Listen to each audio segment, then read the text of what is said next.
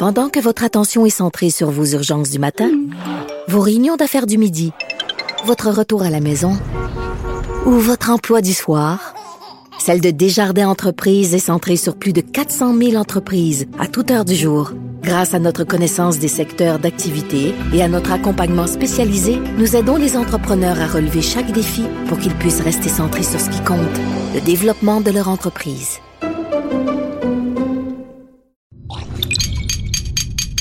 Cube Radio.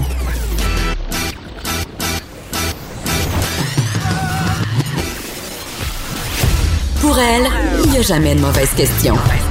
De 13 à 15. Les effronter. Avec Geneviève Peterson.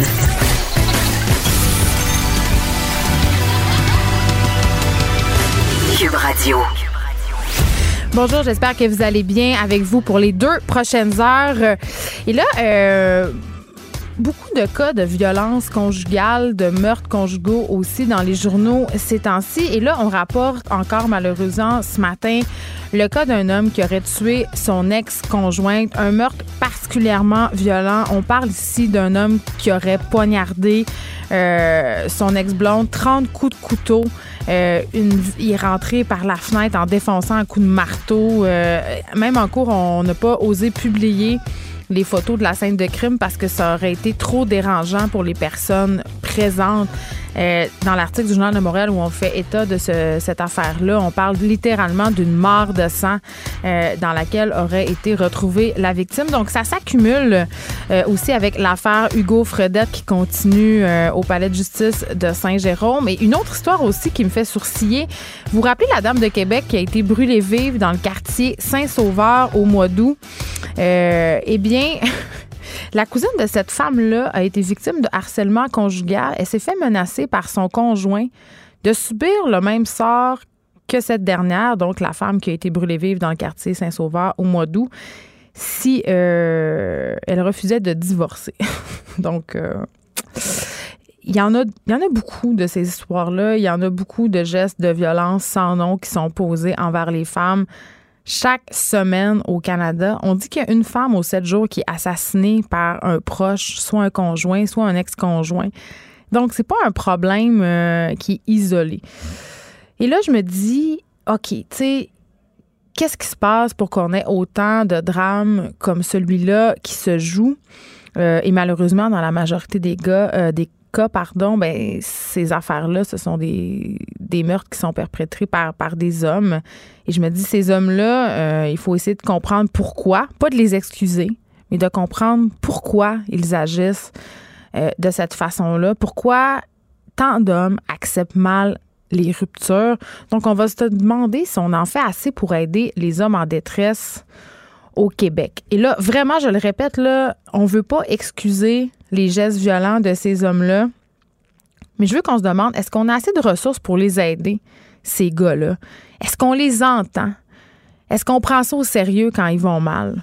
Je vais recevoir Patrick Desbiens, qui est le président du réseau Maison Oxygène et co-directeur de l'organisme Homme Aide Manicouagan. Donc, ce sont euh, évidemment des ressources qui viennent en aide aux hommes. Je serai avec lui. On essaiera de se demander qu'est-ce qui se passe, comment on peut aider ces personnes-là et pourquoi, justement, tant d'hommes pète un plomb. Tu sais, on a parlé, euh, j'ai fait une montée de lait parce que ça vient tellement me chercher là, euh, par rapport à la défense euh, d'Hugo Fredette, l'avocat de la défense qui a évoqué le point de rupture et la famille qui en beurre une couche. Puis je me demandais aussi, je me disais, dans quelle mesure c'est correct qu'on laisse témoigner des personnes, des proches d'un accusé? Parce qu'évidemment, quand tu es en lien avec une personne, que ce soit ton fils, ton frère, ton neveu, tu l'aimes, donc de toutes les façons, tu vas essayer d'excuser son geste. C'est parfaitement humain, mais dans quelle mesure le témoignage de ces gens-là est pertinent?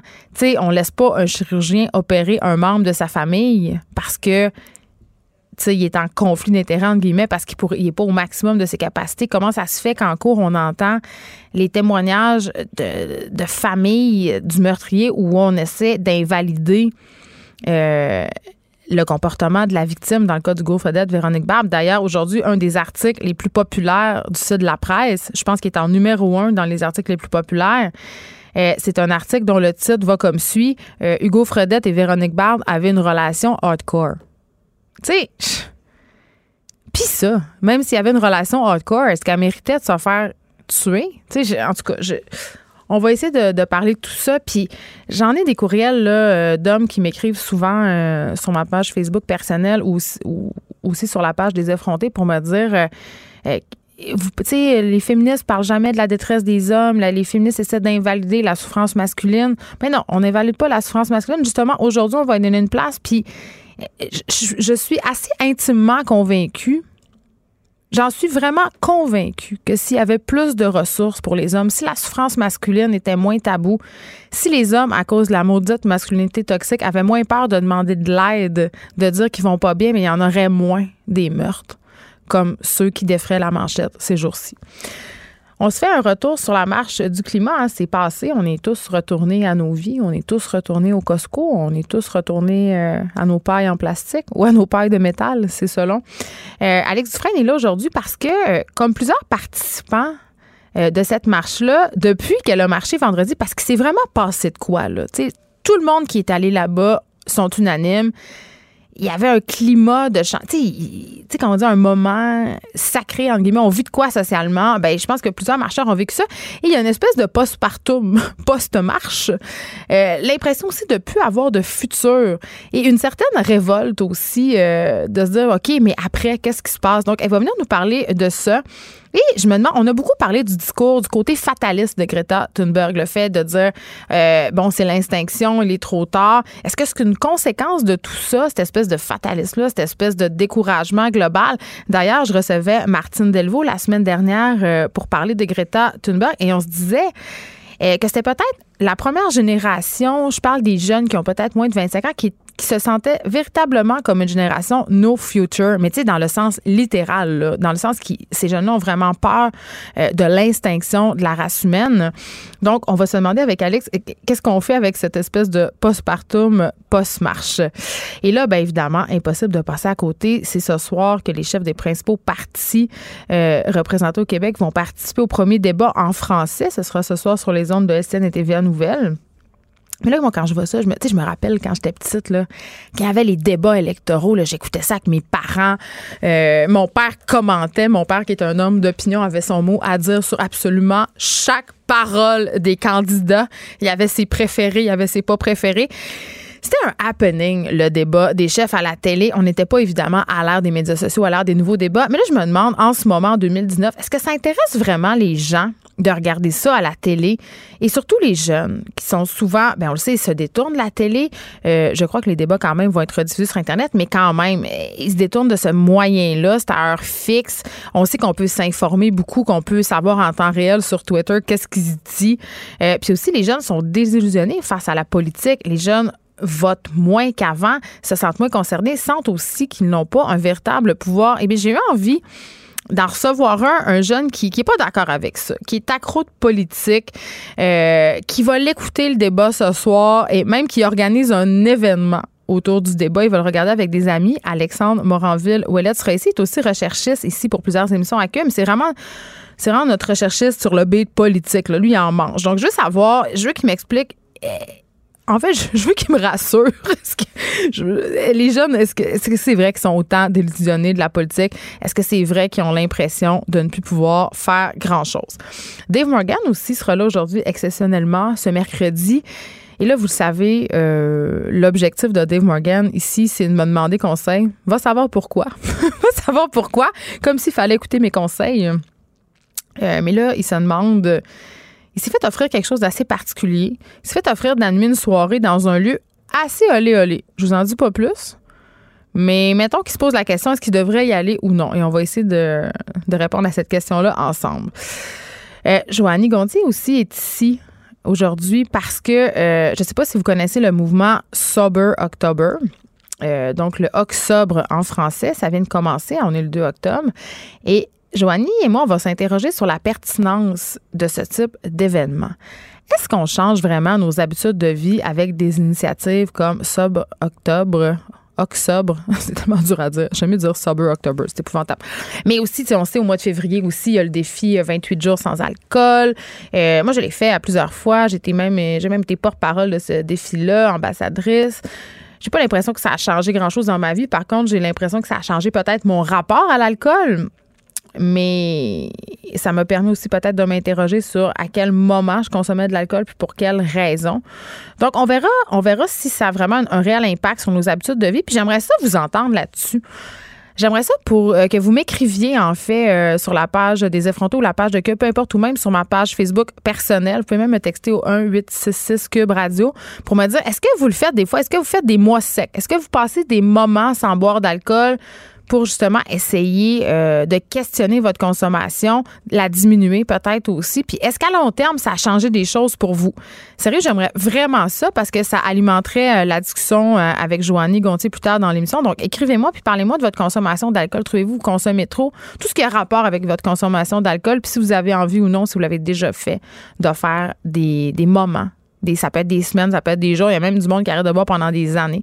On le voit de plus en plus dans le milieu de la restauration, comme une mode, les chefs euh, qui sont, euh, qui sont sobres, qui sont secs. Donc voilà, écrivez-moi. Émilie Ouellette aussi sera là pour nous parler d'argent de poche. On se demande si on devrait en donner à nos enfants. Et moi, pour vrai, cette question-là, pour moi, euh, elle est fondamentale et je vais répondre tout de suite. Pour moi, la réponse, c'est vraiment très, très non. Moi, le concept de payer mes enfants pour faire des affaires, ça, ça, va pas avec le principe même de qu'est-ce que ça devrait être une famille, pour moi. Mais j'ai hâte de voir parce que je sais qu'Émilie a peut-être un autre point de vue sur la question. Je veux qu'on se parle euh, de la poursuite au civil à occupation double. Parce que là, c'est ça qui se passe pour la première fois au Québec. Il y a un ancien candidat Michael Enaf, qui poursuit trois autres candidats de la télé-réalité et trois médias ce sont des médias web pour atteindre à sa, sa réputation. Euh, donc voilà, ce sont des participants d'OD Bali. Et vous vous rappelez, euh, Michael Enaf, c'est ce Français qui avait fait la controverse, qui avait été au cœur d'une controverse parce qu'il avait tenu des propos euh, très sexistes sur les femmes. Je ne sais pas si vous en rappelez, là, ça avait quand même fait le tour de pas mal de médias. il avait, il avait, il avait traité les filles de connes. Je paraphrase. Mais c'est ça que ça voulait dire. Donc, il poursuit euh, Karine Saint-Michel, une candidate d'OD Bali, Alexandra Cosentino, une autre candidate d'OD Bali, et Cassandra Bergeron-Tivierge de XOXO, ainsi que les trois sites de potins, Hollywood PQ, Narcity et Showbiz.net. Narcity, c'est pas nécessairement un, site web de potins, c'est un site plus de lifestyle, mais bon, il poursuit ces trois, euh, ces trois sites Internet-là, notre beau euh, Michael Enaf.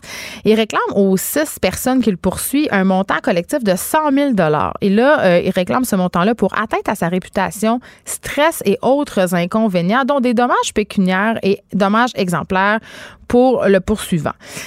Et je vous explique un peu qu'est-ce qui s'est passé, là, en tout cas, qu'est-ce qu'il invoque euh, dans sa poursuite? C'est que, bon, peu de temps après son passage à Occupation Double Grèce, OK, euh, Michael Enaf a commencé à sortir avec Karine Saint-Michel, qui, elle, était une participante d'Occupation Double Bali. Vous suivez, OK? Tout ce beau monde-là mélange, se couche ensemble, toutes les Bon.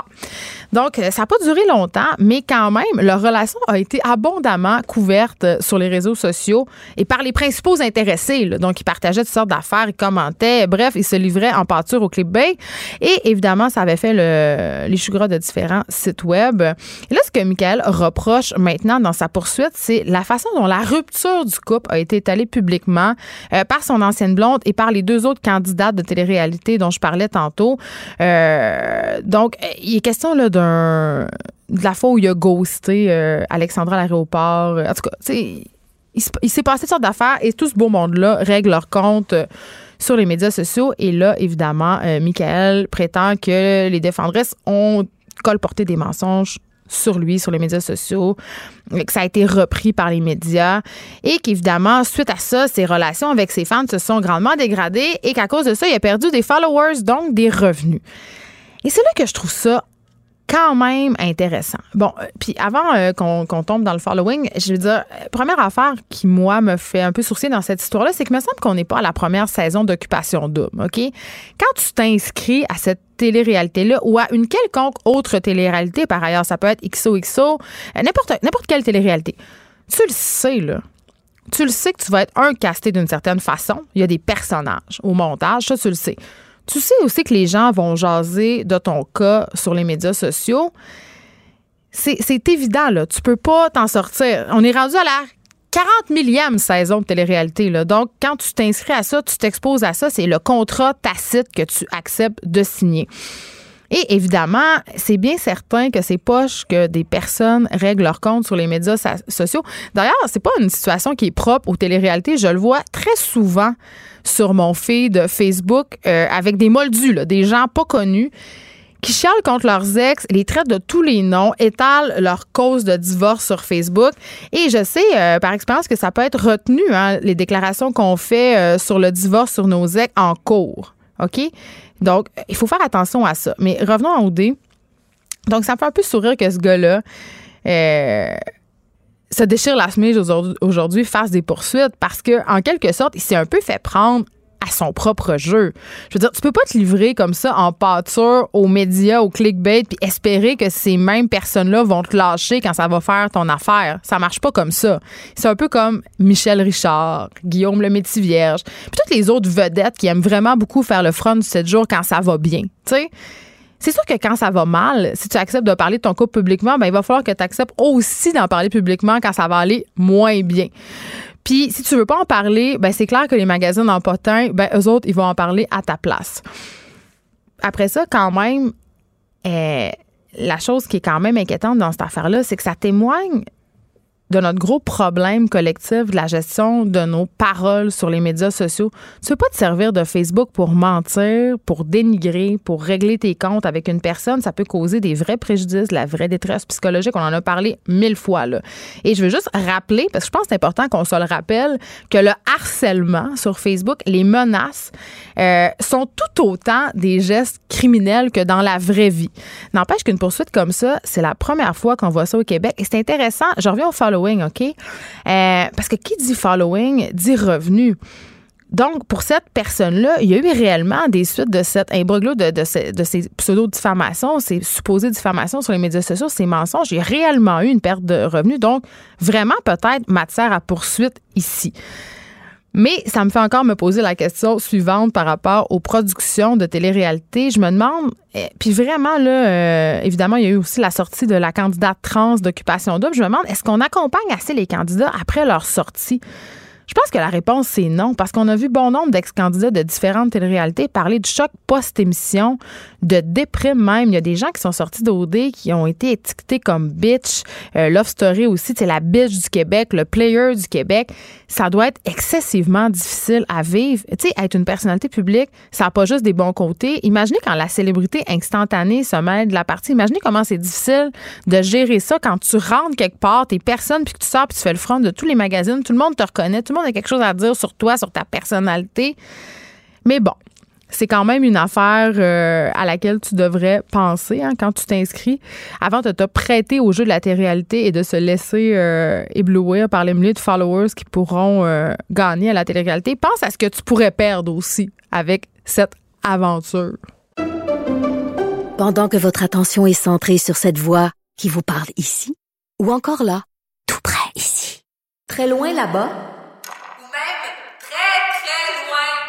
Celle de Desjardins Entreprises est centrée sur plus de 400 000 entreprises partout autour de vous. Depuis plus de 120 ans, nos équipes dédiées accompagnent les entrepreneurs d'ici à chaque étape pour qu'ils puissent rester centrés sur ce qui compte, la croissance de leur entreprise.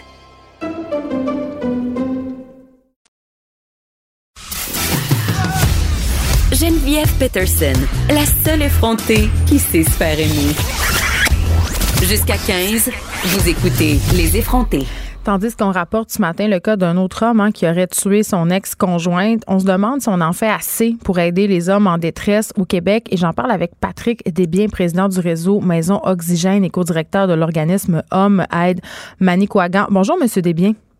Oui, bonjour, madame. Écoutez, euh, il y a beaucoup de cas ces temps-ci qui défraient la manchette. Je pense notamment à cet homme qui est accusé d'avoir tué son ex-conjointe, euh, de l'avoir poignardé. Je pense à Hugo Fredette. Je pense à ce cas aussi à Québec cet été où une femme a été brûlée vive dans un quartier de la basse-ville. Euh, on, on parle beaucoup des femmes tuées par leurs ex-conjoints et euh, je veux pas excuser les gestes violents de ces hommes-là, mais quand même, j'ai tendance à me dire, il se passe quelque chose. Est-ce qu'on en fait assez? Est-ce qu'on a assez de ressources pour aider les hommes en détresse au Québec?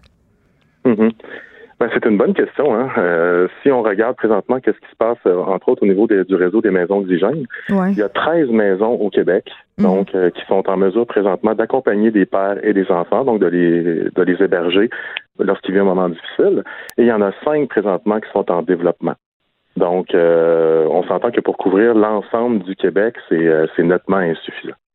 Puis il y en a beaucoup moins que les maisons pour femmes violentées, mais en même temps, statistiquement, euh, ce sont les femmes quand même qui sont les davantage victimes. oui, tout à fait. En fait, la, la, la part s'entendre pour dire qu'on est dans un ratio à peu près 80-20. Donc, euh, c'est tout à fait euh, normal et légitime qu'il y, ait des services qui soient qui soient offerts aux femmes qui vivent de la violence conjugale. par contre, dans les maisons oxygènes, on, on, est un peu ce qu'on appelle des généralistes. Donc, euh, on, ne vise pas simplement, par exemple, les hommes qui pourraient vivre de la violence conjugale, mais c'est tout ce qui pourrait être perçu comme étant une, euh, une difficulté qui amène à la perte de toi. Euh, ou qui peut être, il peut y avoir par exemple effectivement présence de violence. donc, nous, on, les, les, pères qui se présentent en hébergement arrivent, arrivent chez nous dans des, des contextes qui sont très très très diversifiés. Ben euh, c'est ça parce que là je veux je veux qu'on se démêle tout de suite dans quelque chose là. Euh, c'est important de spécifier qu'on dit pas que les hommes en détresse sont nécessairement violents. C'est pas ça qu'on dit du tout. Euh, il, y a, effectivement vraiment une différence entre la détresse et la violence. Mais ils arrivent dans quel état, les pères que vous accueillez? Ils arrivent généralement dans un état d'anxiété assez assez grande, si je pourrais mm. m'exprimer ainsi. Euh, les hommes sont socialisés à, à, ne pas demander de l'aide, à s'arranger tout seul. Donc, dans les stéréotypes masculins qui sont encore très présents aujourd'hui, un homme, ça pleure pas, ça n'a pas besoin d'aide, ça s'arrange tout seul. Et il est probablement là, en fait, le, le, le nœud du problème, c'est que lorsqu'ils nous arrivent, ils ont l'impression d'avoir tout essayé par eux-mêmes, et souvent ils ont ils ont essayé trop longtemps tout seul. C'est souvent comme ça que je vais leur dire. Euh, il nous arrive aussi, euh, euh, je dirais à peu près dans 95% des cas, suite à une rupture amoureuse. Mais pour ça, il faut remonter dans le temps. Donc, la majorité des pères qui sont en hébergement avec leurs enfants dans une des maisons oxygènes ont vécu une rupture amoureuse dans l'année qui précède la demande d'aide, la demande d'hébergement. Pourquoi on a l'impression qu'il y a autant d'hommes qui sont incapables ou qui gèrent du moins très, très difficilement la rupture amoureuse? Euh, ce qu'on voit, ce, qu'on voit sur le terrain, puis ce que la recherche nous confirme, c'est que la, rupture amoureuse, c'est une, c'est une perte significative qui cumule plusieurs pertes significatives qui va amener l'homme dans un, dans un, gros processus de transition et qui va souvent euh, sur, euh, surutiliser sa capacité d'adaptation. Donc, s'il fait ça tout seul, il se peut, par exemple, qu'il euh, y a un deuil. Hein? Il y a un deuil à faire, euh, par exemple, de, la conjointe, un deuil euh, avec le temps passé avec les enfants. Bon, ça peut être le deuil aussi matériel, la maison, certains objets ou certains doivent peut-être aussi se départir. il y a des coûts humains, il y a des coûts sociaux, il y a des coûts aussi financiers à une séparation qui va faire que ça peut être facile de tout mélanger de tout faire porter euh, la faute, par exemple, à l'ex-conjointe, considérant aussi que dans à peu près 70% des cas, ça va être euh, la conjointe qui va, qui va décider de mettre fin à la relation. Euh, donc, puis on porte aucun jugement là-dessus au réseau des maisons oxygènes. On, est, on travaille en coparentalité, puis les mamans, c'est les partenaires les plus importants d'une maison oxygène. par contre, les effets les, ou les impacts sont différents. Il y a un décalage. Donc, lorsque la, la, conjointe va annoncer euh, la séparation, pour elle, c'est un peu comme un soulagement. Hein, ça, peut, lui avoir pris peut-être cinq ans avant à cheminer pour euh, parce qu'il y avait des enfants, pour la, situation financière, tout ça. Donc, à cheminer pour arriver à annoncer la séparation. Donc, elle est soulagée, elle est comme à la fin de son processus. Pour l'homme, pour le père, ce processus-là commence.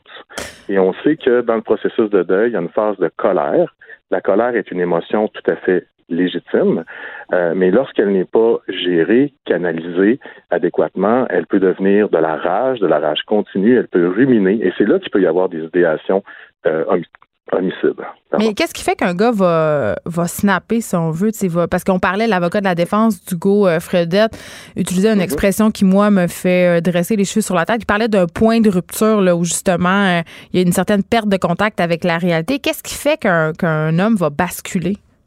Oui. Euh, ben, il y a beaucoup du cas par cas, hein, puis euh, ça, ça, serait difficile d'aller voir parce que j'ai pas rencontré M. Fredet dans mon bureau.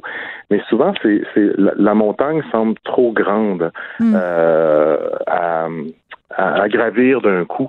C'est pour ça que l'accompagnement est important. la colère est une bien mauvaise conseillère aussi. Hein. Les, les, émotions fortes vont venir affaiblir les facultés comme l'alcool ou la drogue pourrait le faire. Donc, on dit c'est pas le temps de prendre des grandes décisions lorsqu'on est en colère. Euh, puis surtout lorsque cette colère-là rumine dans un sentiment de rage et tout ça. Euh, il y a aussi, il y a aussi dans le processus de deuil, si on le décortique vite, vite, vite, mm-hmm. l'annonce de la rupture en soi n'est pas nécessairement ce qu'on appelle nous un moment critique. Est-ce que c'est vrai que c'est souvent les femmes qui initient la rupture? Oui, ce qu'on a dans nos données, c'est à peu près 70% du temps, euh, c'est la femme qui va initier la rupture amoureuse. Euh, ce qui peut ce qui peut nous permettre de voir aussi que tiens, peut-être qu'il y a un nouveau conjoint qui peut arriver plus rapidement. Il y a, tout plein d'éléments ou d'événements qui peuvent précipiter des choses parce que l'homme n'est pas rendu là. L'homme, par exemple, il est comme euh, dans la première phase, là, on pourrait dire qu'il est comme dans l'espoir d'une reprise de la relation. Donc, euh, il dit bon, il y a eu l'annonce. On pourrait penser que l'annonce est un moment critique oui, il y, a, un état de choc, tout ça, mais il est dans l'espoir d'une reprise de la relation. Le moment critique, c'est lorsqu'il perd espoir d'une reprise de la relation. Par exemple, un nouveau conjoint, euh, un déménagement, euh, tout ça. Là, là, ça devient concret. Euh, et c'est là, c'est là que c'est important, un, de l'avoir déjà dans nos services, d'être capable de l'accompagner lorsqu'il vit ce moment critique-là, ou bien de, s'assurer de mettre la main sur lui euh, lorsqu'il perd espoir d'une reprise de la relation, parce qu'à ce moment-là, euh, effectivement, la montagne peut être énorme. Et euh, c'est pour ça que, par exemple, au niveau de si on regarde en prévention du suicide, mm-hmm. des fois on dit ben voyons donc, il me semble que ça fait ça fait un an qu'il était séparé, comment ça se fait que c'est à ce moment-ci qu'il fait une tentative? Euh, c'est parce qu'il vient de perdre espoir d'une reprise de la relation. Il y a quelque chose qui s'est passé dans la vie de l'autre. Faire le deuil d'une personne qui est encore en vie, euh, c'est pas facile et on, on, essaie de faire notre petit bout de chemin, on essaie d'accompagner pour, pour, dans le fond, qu'ils comprennent bien qu'est-ce qu'ils qu'ils ressentent, qu'est-ce qu'ils vivent et surtout que ça vienne pas euh, tout ce on appelle ça un tapon, là, tout, tout, venir se, se, se distorsionner, se mélanger dans ses émotions puis euh, s'assurer qu'ils puissent euh, être capables d'avoir un espace pour exprimer ça et que ça, reste de la détresse et, non, et que ça ne devienne pas une forme de rage continue qui pourrait amener euh, l'homme à commettre l'irréparable. En terminant, M. Desbiens, on entend beaucoup d'hommes dire que la masculinité est en crise. Vous en pensez quoi, vous, de ça? Ah, c'est, il y, a plusieurs approches, effectivement, plusieurs moi, ce que je vois, je vois beaucoup d'espoir. Je vois de plus en plus de pères qui poussent la porte des, maisons oxygènes pour venir chercher de l'aide. Euh, quand on regarde dans le réseau des maisons oxygènes, les maisons débordent. Euh, donc, le, fait d'avoir des ressources euh, nous permet de voir aussi que ben, si on leur offre une réponse adaptée, ils vont ils vont venir la chercher ou c'est à nous mm. aussi de faire des pas avec des partenaires ou quoi que ce soit.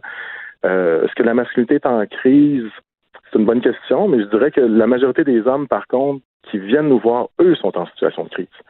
Donc, ils ont attendu longtemps, se sont, se sont on s'est dépannés par eux-mêmes, ou de, euh, mais eux sont en crise, donc ça nous amène à devoir répondre rapidement, à mobiliser des, ressources rapidement autour d'eux euh, pour s'assurer de, de, de, désamorcer la crise et d'éviter un retour à la crise.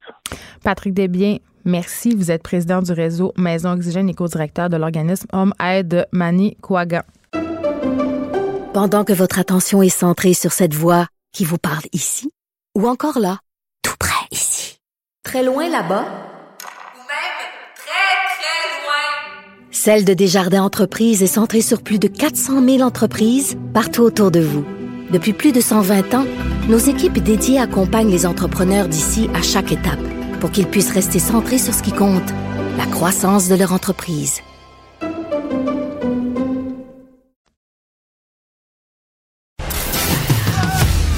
Geneviève Peterson, la seule effrontée qui sait se faire aimer. Jusqu'à 15, Vous écoutez Les effrontés. Bon, à cette heure que la marche du climat est passée, Alex Dufresne vient, est ici. Elle est là. Elle, est, elle porte un chandail bleu Cube Radio. Oui, aux couleurs. Aux couleurs de pas Cube. pensé. T'as vendu ton âme. Euh, mais euh, quand même, on avait cette discussion-là, puis je t'ai- je t'ai dit, ben pourquoi tu viens pas à l'émission en parler? Parce que je trouve ça intéressant. T'es pas la seule. Plusieurs participants à la marche, parce que je pense que qu'est-ce qu'on peut retenir, du moins devant une des choses qu'on peut retenir de la marche de vendredi dernier, qui a quand même réuni 500 000 personnes à. Montréal, euh, c'est que les gens ont de quoi, comme Ouais. on dit en Ouais, bon ouais. québécois. Tu s'est Vraiment. passé quelque chose. C'était galvanisant. Euh, mais après, il y a comme une espèce de petite dépression postpartum. C'est un peu ça que tu vis. T'as l'impression que t'es devenu un peu défaitiste. Puis moi, je te connais bien. C'est pas ton genre. Non, en fait, je sais pas, c'était pas c'est pas défaitiste, c'est pas euh, c'est pas défaitiste, c'est pas de l'éco-anxiété, c'était plus un genre de clairement, il y a eu tu sais, je veux dire, ça, c'est- ça date pas d'hier, le, le discours sur le climat puis le- le- la crise climatique. Hmm. Mais là, d'avoir marché avec 500 000 personnes, de faire, hey, ça a été la plus grosse manifestation dans l'histoire du Québec. Il y a Mais c'était vraiment- pas, euh, c'était pas l'endroit dans le monde où il y a eu le plus de personnes. C'est l'endroit dans le monde. Ça. Alors, premièrement, ça a été la plus grosse manifestation dans l'histoire du Québec, mais en plus, ça a été la plus grosse manifestation pour le climat, pour le Fridays for Future, là, les vendredis. C'est parce qu'on était plusieurs à marcher dans le monde. monde. Bon, ben, tu sais. Fait que Montréal s'est vraiment levé puis a marché puis il y avait quelque chose de fantastique là-dedans puis de je regarde mettons Greta qui elle fait hey il y a une crise, il y a un problème, je vais être conséquente, je fais la grève, tu sais. Puis nous on a fait ça pendant une journée, on a fait la grève pour le climat, les gens ont quitté leurs emplois, leurs écoles pour aller marcher dans la rue puis là on fait OK, il y a quelque chose puis il y a cette solidarité là, c'est excessivement émouvant de voir que c'est des enfants, que c'est des personnes âgées, que c'est des adultes, tout le monde est dans la rue parce que ça nous concerne tous, d'aller entendre et voir Greta parler, de voir les jeunes autochtones aussi se lever pour ça. Euh, après, tu fais OK, il, faut qu'il se passe quelque chose, de voir aussi l'absurdité de voir Justin Trudeau marcher pour attirer l'attention de Justin Trudeau. là. Mais moi, j'espère je- qu'avec les retombées du pipeline, il pourra s'acheter de la suite dans les idées. Mais, Mais je disais, à la blague, je me disais, bon, tu sais, le lendemain, tout le monde est de retour au Costco. là. Et donc voilà. C'est ça, c'est ça Et donc le lendemain, le lendemain de ça, puis le fait aussi, moi j'avais, on va se le dire là, j'avais comme une espèce de de, de fascination à voir Greta, cette, cette jeune fille qui a qui a tellement accompli en un an, puis qui, arrivé, qui arrive à attirer l'attention sur un discours de scientifique qui, ça fait 30 ans qu'il dit ces affaires-là, puis on les Elle un entend. symbole. Parce que, et, et voilà. Et donc, je pensais à Greta. Le lendemain, je suis chez nous. Je fais mes demandes de subvention euh, pour ma prochaine pièce. Je suis en train de travailler Avec sur- nos taxes? je suis en train de travailler sur un scénario. Et là, je fais, attends, mais tout ce que je fais là, c'est pour euh, mon art, mon avancée, mon. Puis là, je travaille sur les budgets pour mes idées. Puis ça, je fais, mais attends, mais je suis rien en train de faire de concret pour l'environnement. Je suis rien en train de faire de concret par rapport à la crise. Puis tout me semblait excessivement futile. Puis c'était pas à quoi bon, c'était plus qu'est-ce que je fais là. Mais en même temps, Alex, euh, moi, je me posais la question suivante parce qu'un des objectifs de la marche, évidemment, parce qu'on nous rabat sans cesse les oreilles avec ce que nous, pauvres citoyens, pourrions faire pour aider. Ouais. Euh, l'environnement. Ouais. Mais un des objectifs, la marche notamment, c'était de sensibiliser, un, les gouvernements, qui sont quand même les vrais Exact. vecteurs de changement, et à mettre leur clotte par rapport aux entreprises. Ouais. Parce que, euh, soyons réalistes, nous... Le problème pour- vient surtout de là. ben oui, parce que nous, tu sais, je veux dire, même si on fait du compost, Exact. même si on s'achète des pailles en métal qui sont Exact. by the way très Oui, polluantes, métal, dégueulasses, ça c'est un débat euh, qui finit plus de finir, mais tu sais, euh, ça va rien changer si les 70 multinationales qui polluent et qui détruisent Exactement. la planète continuent à le faire. Donc, quand même, cette marche-là, Cette marche-là le fait qu'on retourne au on- Costco le lendemain, Oui, il y a une absurdité complètement. mais toi, c'est normal que tu continues à, fa- à faire tes, la terre continue, là, la suite du monde, je ça continue. sais. il faut aussi être, faut aussi être compa- tu sais, faut être aussi être compatissant envers nos propres actions puis les contradictions qu'on a aussi de dire, ok, Oui, parce qu'on a ça beaucoup reproché ça aussi. Là. Toi, tu marchais avec Dominique Champagne, Avec le les autres artistes. Exactement, mais comme je l'ai dit, Geneviève, les artistes qui ont de l'argent qui se promènent en Oui, avion, c'est le 1 du bottin de Tu te l'idéal. promènes beaucoup en avion avec nos taxes aussi, je dois le dire. Qui? Toi? Moi, je me promène beaucoup en avion avec les taxes. Ouais, tu vas jouer Ben, Eden Paradise dans plein de pays grâce en à des fait, euh, subventions. en fait, il y a une nouvelle euh, démarche qui est entreprise par les artistes pour joindre les tournées. C'est-à-dire que plutôt que d'aller faire trois dates en France, revenir, repartir deux mois plus tard puis aller en Belgique, on est en train de créer un, Ah, pour être plus carboneux. un système qui fait qu'on va joindre les dates de tournée et que les, euh, les diffuseurs, donc les salles de spectacle, les programmateurs, vont aussi travailler entre eux pour faire des diffusions conjointes Donc, pour que vois, justement on évite de faire des allers-retours. L'idée, c'est pas personne va être plus blanc que blanc. là. L'idée, c'est de faire des efforts en ce sens-là. Là, tu sais. Bon. donc, euh, donc voilà. La suite du monde va donc continuer. La suite du monde va donc continuer, mais je me suis bien posé la question à me dire qu'est-ce que je suis en train de faire là? Est-ce que ça fait encore du sens? Puis c'est ça, c'était pas une c'était pas une désillusion, puis c'était pas le new future, mais c'était plutôt par rapport à dire ben comment on fait quand on croit en quelque chose? Quelle, quelle part on fait? Quelle partie on, on, on, abandonne dans notre confort? Quelle place on fait dans notre vie, en fait, pour pouvoir euh, militer pour cette cause-là? Et justement, moi, j'ai trouvé qu'il y a des gens qui arrivaient bien à concilier travail et militantisme et qui font en ce moment une vraie différence dans la lutte à la crise climatique et ce sont les météorologues. Ah! Donc, monsieur et madame météo qui sont à la télé Colette? et qui vous parlent. Colette, qui te parle de quelle La température il fera demain. Écoute bien ça. Aux États-Unis, Ah. il y a des présentateurs météo qui sont recrutés pour influencer les climato-sceptiques. Les climato-sceptiques, vous savez, ces amis de la planète là, qui pensent que c'est important de freiner les initiatives Éric pour Duhem, Jeff réduire Fillion. la Allô, pollution. allô. Bonjour. Ces gens-là qui ont peur qu'on réduise la pollution qui nous permettrait de vivre sur une planète plus saine, rien que d'un coup que ce soit pas vrai le réchauffement climatique, puis qu'on ait arrêté l'extraction de pétrole pour rien, maudite affaire. Et donc, il y a des recherches qui montrent que les météorologues sont des messagers de confiance en matière de changement climatique. Mais c'est clair. Parce que, en fait, mais moi, j'avais jamais pensé, mais la, majorité d'entre eux comprend que la crise, bon, évidemment, la crise climatique est réelle et doit être communiquée au public. Et contrairement aux environnementalistes et aux scientifiques, les météorologues de la télévision ont un accès vraiment unique à leur communauté. On est attaché Mais à nos météorologues. C'est, je pense, dans les médias, les gens qui restent à l'antenne le plus, plus longtemps. longtemps. Ça, puis les présentateurs de nouvelles, là, on les connaît, Oui. sont dans nos maisons. Hey, Colette Oui. Provencher, excuse-moi, ou la météorologue de Jocelyne qui est morte à Radio-Canada, paix à son âme, euh, Oui. euh, cet été, je veux dire. On les des- aime, on, les bouleversés. Oui, ils Mais- font partie de nos vies. Puis moi, je faisais mes recherches, puis je- ça m'a fait halluciner. Je sais pas si vous saviez, mais les bulletins météo sont généralement la partie la plus appréciée et Eh regardée au téléjournal. Clairement, tu sais, c'est clairement Mais au pas Québec, mon on cas, a une là. relation. Mais au Québec, on a Ben une oui. relation symbiotique avec la météo. On a quelque chose. Et là. Il faudrait se psychanalyser. là. Oui, là. Oui, oui. Tu sais, moi, mais, mais la télé chez nous là, elle est ouverte sur Météo Média. Je parle chez mes parents au Saguenay, Ouais, là, ouais.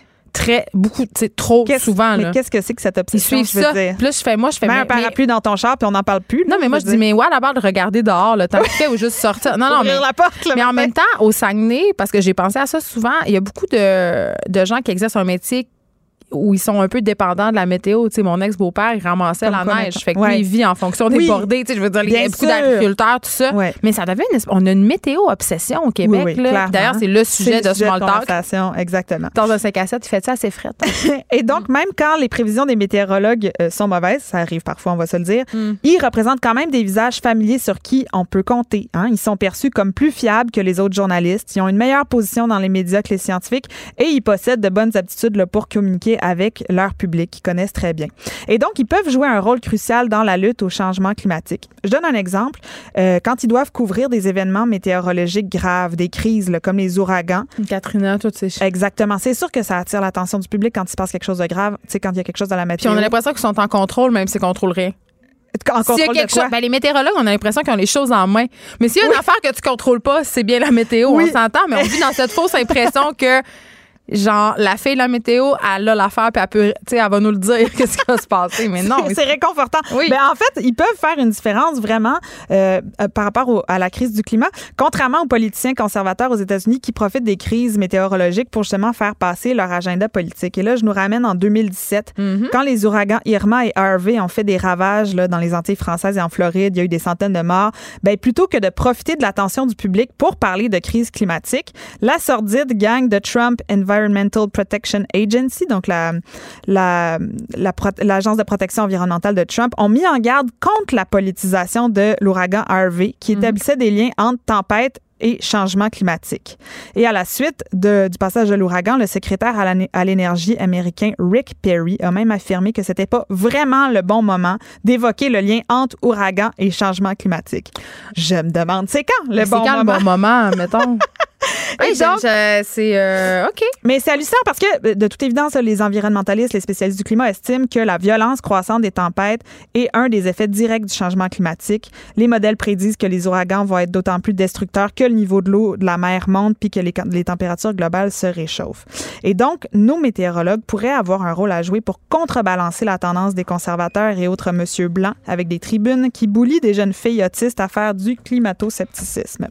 C'est pour ça que Edward Maybach, qui est un professeur à l'université George Mason aux États-Unis euh, travaille, et qui travaille sur la communication sur le changement climatique, a fondé Climate Central, qui est un organisme de presse à but non lucratif qui collabore avec environ un quart des diffuseurs météorologiques aux États-Unis. Ça, veut dire 430 monsieur et madame météo qui intègrent des rapports sur les changements climatiques dans leur segment Fait que météorologique. c'est du lobbying quelque- en quelque part. En quelque part oui, en quelque part non. Puis ce, que- ce, que- ce qu'ils disent les météorologues, c'est euh, ils en font beaucoup aussi sur leur réseau privé parce qu'ils disent quand tu as du temps d'antenne, c'est difficile aussi de prendre part à euh, partir une discussion là-dessus où ils vont se faire lancer la pierre par les environnementalistes qui trouvent qu'ils vont pas assez loin ou alors par les gens qui sont climato-sceptiques. qui disent ben c'est pas le- c'est pas le moment de faire de la fausse information. Et donc euh, et donc, euh, euh, il, explique en fait qu'il y a eu des allusions au changement climatique malgré tout ça euh, dans les bulletins météo qui ont augmenté de 1200% en 2013 et 2016. Donc, on n'en parlait jamais dans les bulletins et depuis 2013, ça a augmenté drastiquement. Et il y a une Bernadette Woods Packy qui a fait 10 ans à faire des prévisions météo à la télé qui a dit La plupart des gens font l'expérience des effets concrets du changement climatique à travers des conditions météorologiques extrêmes. Vous ne pouvez pas ignorer ce genre de phénomène. Lorsque vous êtes sur le chemin d'un ouragan, vous êtes obligé de réfléchir différemment. Donc, évidemment, euh, quand ta maison est emportée par un tsunami, un ouragan, une tornade, C'est dur de nier qu'il se passe c'est des dur choses. de nier quand tu es en kayak au-dessus du café La Rue dans Villeray qu'il y a un problème avec la planète. Et donc, il y a quand même des experts euh, qui vont distinguer l'apprentissage expérientiel de l'apprentissage analytique. Donc, expérientiel, ta maison euh, se fait euh, démolir par un cyclone versus l'apprentissage analytique où on partage justement des chiffres. Et ce que dit C'est facile de vivre dans le déni dans ce temps-là. Clairement. Et c'est pour ça que les météorologues essaient de profiter du moment où il y a des crises où est-ce que l'attention du public est la plus Oui, parce qu'on est plus sensibilisé. Complètement. Il dit, par exemple, que c'est pas bon d'être trop étendu dans la façon dont on parle de ça. On n'a pas besoin d'aller trop loin pour aider les gens à comprendre ce que les changements climatiques signifient pour eux. Il est très bon de se concentrer sur des matières banales qui changent nos vies. Il parle du fait notamment qu'il racontait que euh, les jonquilles vont fleurir plus tôt aux États-Unis parce que le réchauffement Il faut que les gens ils voient ça concrètement. Exactement. Hey, l'été, c'est rendu au mois de septembre. Trouves-tu, on n'a plus de sa- on n'a plus d'entre-saison. Ça, ça inquiète bien gros l'été indien. Ça- On a-tu encore le droit de Hey, on dire a-tu encore le dit de dire été indien? Je le sais pas. Et donc, il y a, mais alors, pour répondre à ça, il y a une chercheuse psychosociale qui travaille depuis 20 ans avec des organisations environnementales qui s'appelle Renée Letterman, qui euh, dit qu'en montrant, mettons, Harvey, l'ouragan Harvey, et en disant aux personnes qui sont climato-sceptiques que c'est de cette façon-là qu'on va souffrir si on n'agit pas sur le changement climatique, ça fera aucun bien. Donc, c'est pas en faisant peur aux gens que Non, non, les c'est choses parce que c'est ça aussi, je pense, euh, toutes les critiques euh, autour de Greta Thunberg, des gens qui sont pourtant pas mal intentionnés. Euh, Je pense qu'à un moment donné, à force de taper sur le clou puis de faire peur, ça a pu rebuter certaines personnes. Je- on fait de la psychologie à deux Ouais. balles. là. En fait, c'est ça. Ce qu'elle dit, c'est que le message doit être plus compatissant et moins condescendant. C'est ça. Et là- ça fait faire la morale, les gens jamais ça. Exactement. Si ça ressemble à quelque chose que vous avez entendu en thérapie, cette phrase-là, c'est parce qu'on n'en est pas loin. S'attaquer à beaucoup de choses, hein, qu'il s'agisse d'une crise personnelle ou d'un problème environnemental global, peut susciter des, des émotions similaires. Hmm. Donc, est-ce qu'elle propose, c'est de sortir de cette boucle émotionnelle dans laquelle nous sommes, à moins qu'on parle réellement du traumatisme et de l'angoisse liée à la compréhension de notre mode de vie, alors quelque chose comme l'ouragan Harvey aura aucun effet. Et contrairement à la thérapie, cette idée est gratuite. Et donc, euh, je, je vous encourage à réfléchir à ça. Qu'est-ce qui nous fait réagir si fort au fait qu'on nous parle d'une crise et non pas de changement climatique et qu'on nous dise attention? Alex Dufresne, merci. Geneviève Peterson, la seule effrontée qui sait se faire aimer. Jusqu'à 15, vous écoutez Les effrontés. Bon, euh, je décide de garder Alex avec moi. Elle semble- elle est pas partie pendant, euh, pendant le bref euh, interlude. J'ai toujours rêvé de dire ça, le mot interlude. Je trouve que c'est un beau mot, un interlude. Euh, parce que euh, je trouvais que le prochain sujet euh, se, prêtait, se, prêtait bien pour le mélanger avec ta chronique parce que tu nous parles du fait que tu es blasé, que tu crois plus en rien, surtout. Et là, ce soir, c'est le débat des chefs. Oui, Puis- le face-à-face. puis, je pense que t'es pas la seule à penser que bon, ça sera pas nécessairement très regardé, que c'est pas très utile. Et là, j'ai eu envie d'inviter Alexandre Moranville-Ouellette. Bonjour. Coucou. Euh, bon, t'es recherchiste à Cube, mais t'es pas juste ça. Convergence. Oui. J'aimais ça. J'aimais tout à ça. l'heure que tu as écrit euh, sur la feuille euh, milléniale de service. tu- Ben, je l'ai. T'as-tu remarqué que je l'ai pas dit? C'est pas moi qui l'ai écrit. Mais Alexandre, merci Fred. Alexandre, Fred. tu as 23 ans et tu es un passionné de politique. Tu es vraiment accro de politique. Et toi, tu pas d'accord pour dire que le débat, ça sert à rien, que c'est pas utile? Parce que, Alex, toi, qu'est-ce que tu en penses du débat des chefs? Ben moi, c'est sûr que je suis un peu désillusionnée dans le sens que que ce soit le débat des chefs, des promesses politiques, que ce soit des élections, il y a quelque chose. Évidemment, là, je vais voter, c'est pas ça que je suis en train de dire, mais ce que je suis en train de dire, c'est que j'ai l'impression qu'on parle beaucoup de langue de bois puis de discours tout fait. Pour Une moi, cassette, mettons? Oui, la cassette, mais au-delà de la cassette, c'est de dire, en fait, euh, les vrais, le vrai pouvoir, les vrais décideurs, il est dans les mains du 1% il est dans les mains des industries. Pour moi, j'ai l'impression qu'on a Non, des d'une politiciens- personne de gauche. oui, moi j'ai l'impression qu'on a des politiciens qui Non, sont non, des marionnettes, qui sont Ouais. des figures, qui sont en fait juste pas manipulées. Tout le monde fait partie de cette même. indu- Je veux dire, les gens qui travaillent pour des banques, qui font de l'évasion fiscale, sont aussi des gens qui font partie de la CAQ. Fait qu'à un moment donné, il y a tellement de. Ben oui, Charles Serrois. Non, non, mais c'est à- pas, oui, oui. c'est pas nouveau de la CAQ. Je dis, je dis pas que c'est pas nécessairement vrai, mais je pense dire, c'est que tous les quand- partis politiques ou presque ont tous des liens. Euh, c'est pas des gens qui vont arriver là par, pour aucune raison. C'est souvent Ben, d'anciens PDG alors. de compagnie, surtout quand on parle.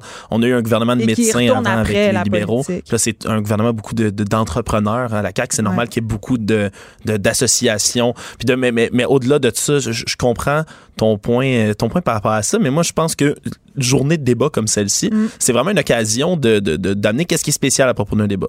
Euh, je soulève premièrement qu'on est extrêmement chanceux, puis là, c'est rare que je peux y aller dans mon opinion. Hein. Souvent, j'y vais de, de façon très tranchée, très factuelle. Ça me donne une petite liberté. Je suis très heureux de faire ça. Euh, on n'est pas dans un système à bi- bipartisan comme on a aux États-Unis. hein. Aux États-Unis, là, moi, je regarde tous les échanges qui se passent avec le président américain. là. Tous les posts Twitter, c'est des guerres de tranchées. Il n'y a jamais personne qui va bouger.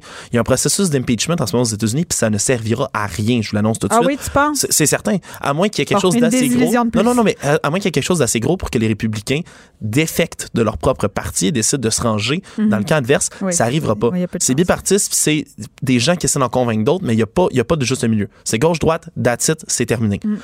Ici, on a une chance in- que je trouve inouïe d'avoir plusieurs partis différents. Oui, c'est sûr que là, on parle d'une course à deux quand même entre les conservateurs Oui, et parce les qu'on libéraux. s'entend que le Parti vert va pas remporter les élections. là. Non. Ouais, exact. Non, sauf que à force de se faire ravir assez de sièges, ce qui peut arriver, c'est des gouvernements mi- minoritaires qui sont obligés de régner par coalition, qui sont obligés d'écouter d'autres gouvernements, puis les gens dans la chambre d'assemblée peuvent amener leurs projets de loi, peuvent amener leurs idées, puis peuvent débattre de toutes sortes de choses. C'est pas inutile. C'est le but. à- C'est pour ça que le Bloc québécois existe d'ailleurs. C'est un parti qui mathématiquement ne pourra jamais gagner le pouvoir. C'est impossible que ça Mais, arrive. OK, Alexandre Moranville-Ouellette, quand même, euh, moi, je remets pas en question la pertinence des débats politiques, mais un débat à la télé euh, en 2019 avec les médias sociaux, la façon dont la, la transmission de l'information euh, veut, veut pas, ça, ça, ça a beaucoup changé. Là. Moi, je questionne la pertinence de ça. Je me demande, euh, les jeunes vont-tu vraiment le regarder? Ben écoute, moi c'est certain que je peux pas, je peux pas euh, me faire le porte-parole de tout le monde qui sont dans ma tranche générationnelle. Par contre, moi j'ai j'ai j'ai une bande d'amis d'ailleurs qui sont vraiment des férus de politique, avec qui on a appris vraiment à partager cette passion-là. Puis ce soir, on va l'écouter ensemble, hein, des Ouais, bières. Alex, autres, ils regardent ça comme un épisode. Non, Non, regardent ça comme un ça. épisode d'OD. Non, non, certainement. Ben oui, puis ça, il va y avoir autant de drama que dans un épisode d'OD, je peux vous le promettre. Mais moi, moi, j'ai l'impression que non, j'ai l'impression que ça va être encore des discours de cassette, encore Mais de la langue de bois, puis des gens qui s'attaquent au lieu de proposer des vraies affaires. Oui, ça m'intéresse Oui, pas. mais dans, dans un genre de format comme celui-là, ce qui est intéressant, c'est que oui, habituellement, là, les journalistes peuvent poser des questions à une conférence de presse, peuvent prendre quelqu'un en point de presse, sauf que les, les partis politiques vont envoyer aux médias, mettons comme Cube Radio ici, euh, on va négocier pour qu'un politicien vienne nous parler, mais ils vont pas nous envoyer nécessairement les gens qu'on a envie de voir, ils vont pas toujours sortir leur candidat plus faible, ils vont pas toujours montrer leurs défauts. Ce qui est bien dans un débat comme ça, c'est qu'eux autres, ils savent pas les questions d'avance qui vont leur être posées, ils ont juste les thématiques, puis ils sont sur la sellette, ils sont sur une scène en live. Oui, il y a toujours beaucoup d'événements en direct, mais là, c'est en direct. Ils vont pouvoir se faire poser des questions. Ils Parce vont que même ça a changé des choses, certains débats euh, au Québec notamment. Avait- l'année passée, on peut l'année passée. Oui, l'année passée Oui, un exactement. exemple, Euh, ben Jean-François Lisée pendant le débat euh, qui s'était passé, euh, on se souvient, il avait créé, il avait demandé là, à voix forte plusieurs fois, il a attaqué Manon Mm. Massé en disant c'est qui le vrai chef de Québec solidaire? Alors que évidemment là, c'était une, c'était une, une- broutille administrative dans l'organisation politique de, la- de, de- de Québec solidaire. Puis les gens, tu sais, qui évidemment n'allaient pas nécessairement voter pour Manon Massé, mais qui trouvent quand même que c'est un personnage sympathique, Manon Massé, euh, ont comme pas digéré d'ailleurs cette, euh, ce, ce- coup-là. ces- Ils l'ont toujours pas digéré par ailleurs. non, puis ben, dans tous les cas, le- le- même si le Parti québécois, on s'entend, n'allait pas gagner les dernières élections et a mangé une remarquable volée Ouais. en voulant être poli. euh, reste quand même que ça a eu un impact qui a été notable qui a été vu dans les sondages. Alors, il y a quelque chose qui peut être, qui ça peut changer les choses. Puis là, les politiciens vont pouvoir se parler puis s'affronter, ce qui est bien que le face-à-face directement. là. OK, mais qu'est-ce qu'il faut surveiller à ce soir, là, mettons, pour les gens qui suivent pas tant ça, la campagne depuis le début? Nous, on a les deux maintenant, mais, tu sais, toi, tu, as-tu des prédictions? Parle-nous du côté OD de l'affaire. C'est quoi le drama qu'il va avoir, selon toi? Mais le côté OD de l'affaire, évidemment, c'est que ben, Ju- Justin Trudeau, là, est. Qui? est- notre, euh, on le voyait d'ailleurs boxer, là, le beau Justin. Ah, c'est celui qui se Euh, déguise? c'est celui qui se déguise. Il y a des beaux costumes d'Halloween, d'ailleurs. On est dans sa Mais période. il est beau aussi, je pense. Ah, hein? Ben écoute, aujourd'hui, on le voyait des images. là, il était avec euh, le fameux Ali Nestor dans son gym. On le voyait boxer. ouais. Plutôt son, ta- de- C'est son ami noir. Son- Il faudrait poser des questions à Ali Nestor, mais avec son beau tatou sur l'épaule gauche, Justin. Non, mais il est pas beaucoup sorti depuis le début de la campagne électorale. Il sort, puis il y a plusieurs journalistes, soit de Radio-Canada, de TVA, Oui, il n'a pas participé, par ailleurs, au premier débat en Il a anglais pas à participé Toronto. du tout au premier débat. Il était pas supposé se présenter au débat ici à TVA. Pourquoi, Comme- d'un coup? Qu'est-ce qui se passe? Ben, Justin, il a un peu tout à perdre, j'ai l'impression. Évidemment, je suis pas le, le- le- je suis pas analyste politique. Ben, ça euh, va bien, là. ouais, Oui. mais il, il- il a tout à perdre un peu, si on veut, de, de venir se présenter, de venir parler. En même Euh, temps, c'est le seul qui l'a déjà fait. C'est le seul qui est déjà passé à travers. Ouais, exactement. Mais un il- débat des chefs. C'est un grand campaigner. Puis en ce moment, il, il tra- il travaille extrêmement fort sur le terrain. Mais dès que les journalistes peuvent lui poser des questions après un événement, il prend comme deux questions puis il s'en va. Puis ça enrage les journalistes en ce moment. Mais là, il n'aura pas le choix de venir. C'est quoi Le cette tactique-là? C'est pour pas, c'est pour pas C'est se pour mettre pas se mettre les pieds dans la bouche. Ouais, c'est exactement ça. Euh, ben, de la manière dont je le vois, là, c'est qu'il a, il a fait des gaffes un peu, Justin. Euh, son image est bonne, mais dès qu'il il, il fait des beaux. Ben, juste dès qu'on arrête de le téléguider, euh, Exactement. ça se passe Ben, moins bien. Et c'est pour ça, ils ont- ils- je pense que la stratégie des libéraux pour ces élections-ci, c'est de, de mettre Justin juste dans des cadres extrêmement contrôlés. Bon. Puis on a Justin. il- il- on a Justin qui va être là, puis il va, il va sûrement se faire Mais toi, tu as l'impression qu'il y a vraiment des choses nouvelles qui vont se dire, qui vont vraiment être capables de sortir de la cassette. C'est quand même du monde qui se font briefer depuis un mois. Il y a des acteurs qui sont engagés pour les déstabiliser, pour leur poser des questions. Ils passent 12 à 15 heures dans des espèces de cercles fermés où est-ce qu'ils se font challenger, où est-ce qu'ils se font donner des cours en français, d'ailleurs, aussi pour ça. Ben oui. Mais en quoi est-ce qu'il y a quelque chose de spontané puis de vrai qui va pouvoir sortir de ça? C'est intéressant, Alex, ta question. Ouais, mais Ouais. vraiment, parce que c'est pas, ça sera pas scripté. Ils savent pas les questions, puis même Ben, si ils peuvent s'en douter, mais là. ils ont Mais moi, je même- compare ça. C'est ça, je suis un, je suis un fan de politique. Je vais, je vais essayer de te donner moi, un peu ma, ma, ma couleur, ce qui m'anime derrière tout ça. C'est justement, tu l'as dit, ils s'entraînent. C'est Ben, presque, presque sûr. des athlètes. hein, Bien sûr, c'est pas politiciens. scripté, mais c'est de l'improvisation pas Ben, mal écrite. Tu peux là. s'en- mais t'entraîner au débat. Sois pas de mauvaise foi. Mais c'est la, game d'impro avec le- les plus hautes, euh, les, les- les- les enjeux les plus hauts que tu peux pas avoir, littéralement.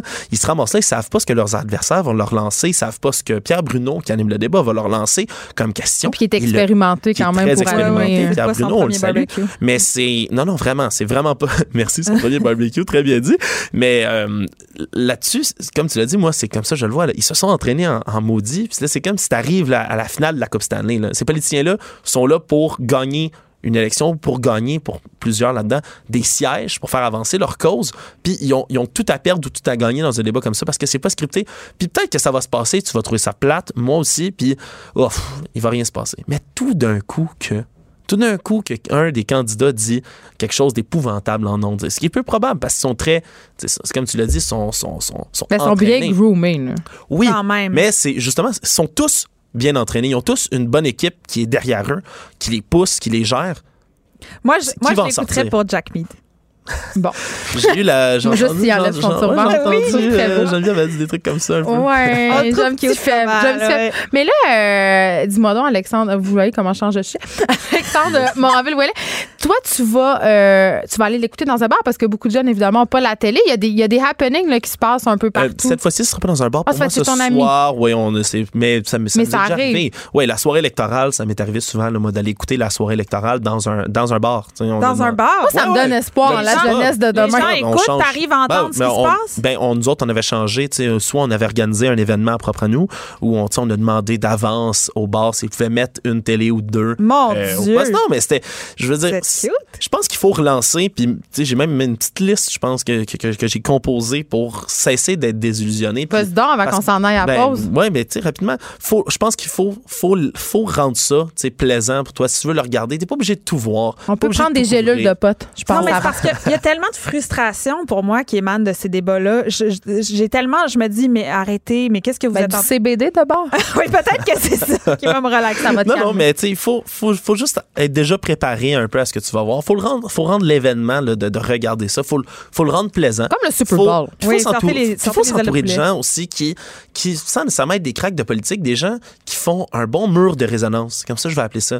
Avoir des, des gens avec qui Hmm. tu n'as pas nécessairement le même avis, mais qui vont être capables de, de parler avec toi, de débattre avec toi, puis de, de- d'expliquer un peu. ça, déjà, Ben, ça m'intéresse plus parce faut- que là, faut un s'asseoir, puis ouais. se dire, moi, j'ai j'ai beaucoup d'amis qui partagent des positions, euh, des, des convictions politiques bien différentes des miennes, et, et j'adore ça. Mais c'est des- c'est pas des gens boqués, justement. Bon, ben ça va se passer ce soir à LCN et à TVA Nouvelles. Euh, moi, je pense. Diffusé aussi sur Cube Radio. Oui, je pense. Hey, Est-ce c'est que tu tellement vas bon. Geneviève, toi? Ah, moi, j'ai beaucoup d'enfants, puis j'ai tellement de brassées de linge à plier. Merci, Alexandre Moranville-Ouellette, Merci de nous avoir évangélisé sur le divorce. Sur le divorce, j'allais. Pourquoi je parle de ça? Parce que depuis que j'ai Brasser de linge, moi, je pense. ça, je pense. Ouais, c'est brassé de linge. Merci, Alex Dufresne, de t'être prêt toujours d'être resté avec nous pour parler de la pertinence euh, du débat des chefs. On s'arrête un instant. Pendant que votre attention est centrée sur cette voix qui vous parle ici, ou encore là, tout près ici, très loin là-bas, Celle de Desjardins Entreprises est centrée sur plus de 400 000 entreprises partout autour de vous. Depuis plus de 120 ans, nos équipes dédiées accompagnent les entrepreneurs d'ici à chaque étape pour qu'ils puissent rester centrés sur ce qui compte, la croissance de leur entreprise.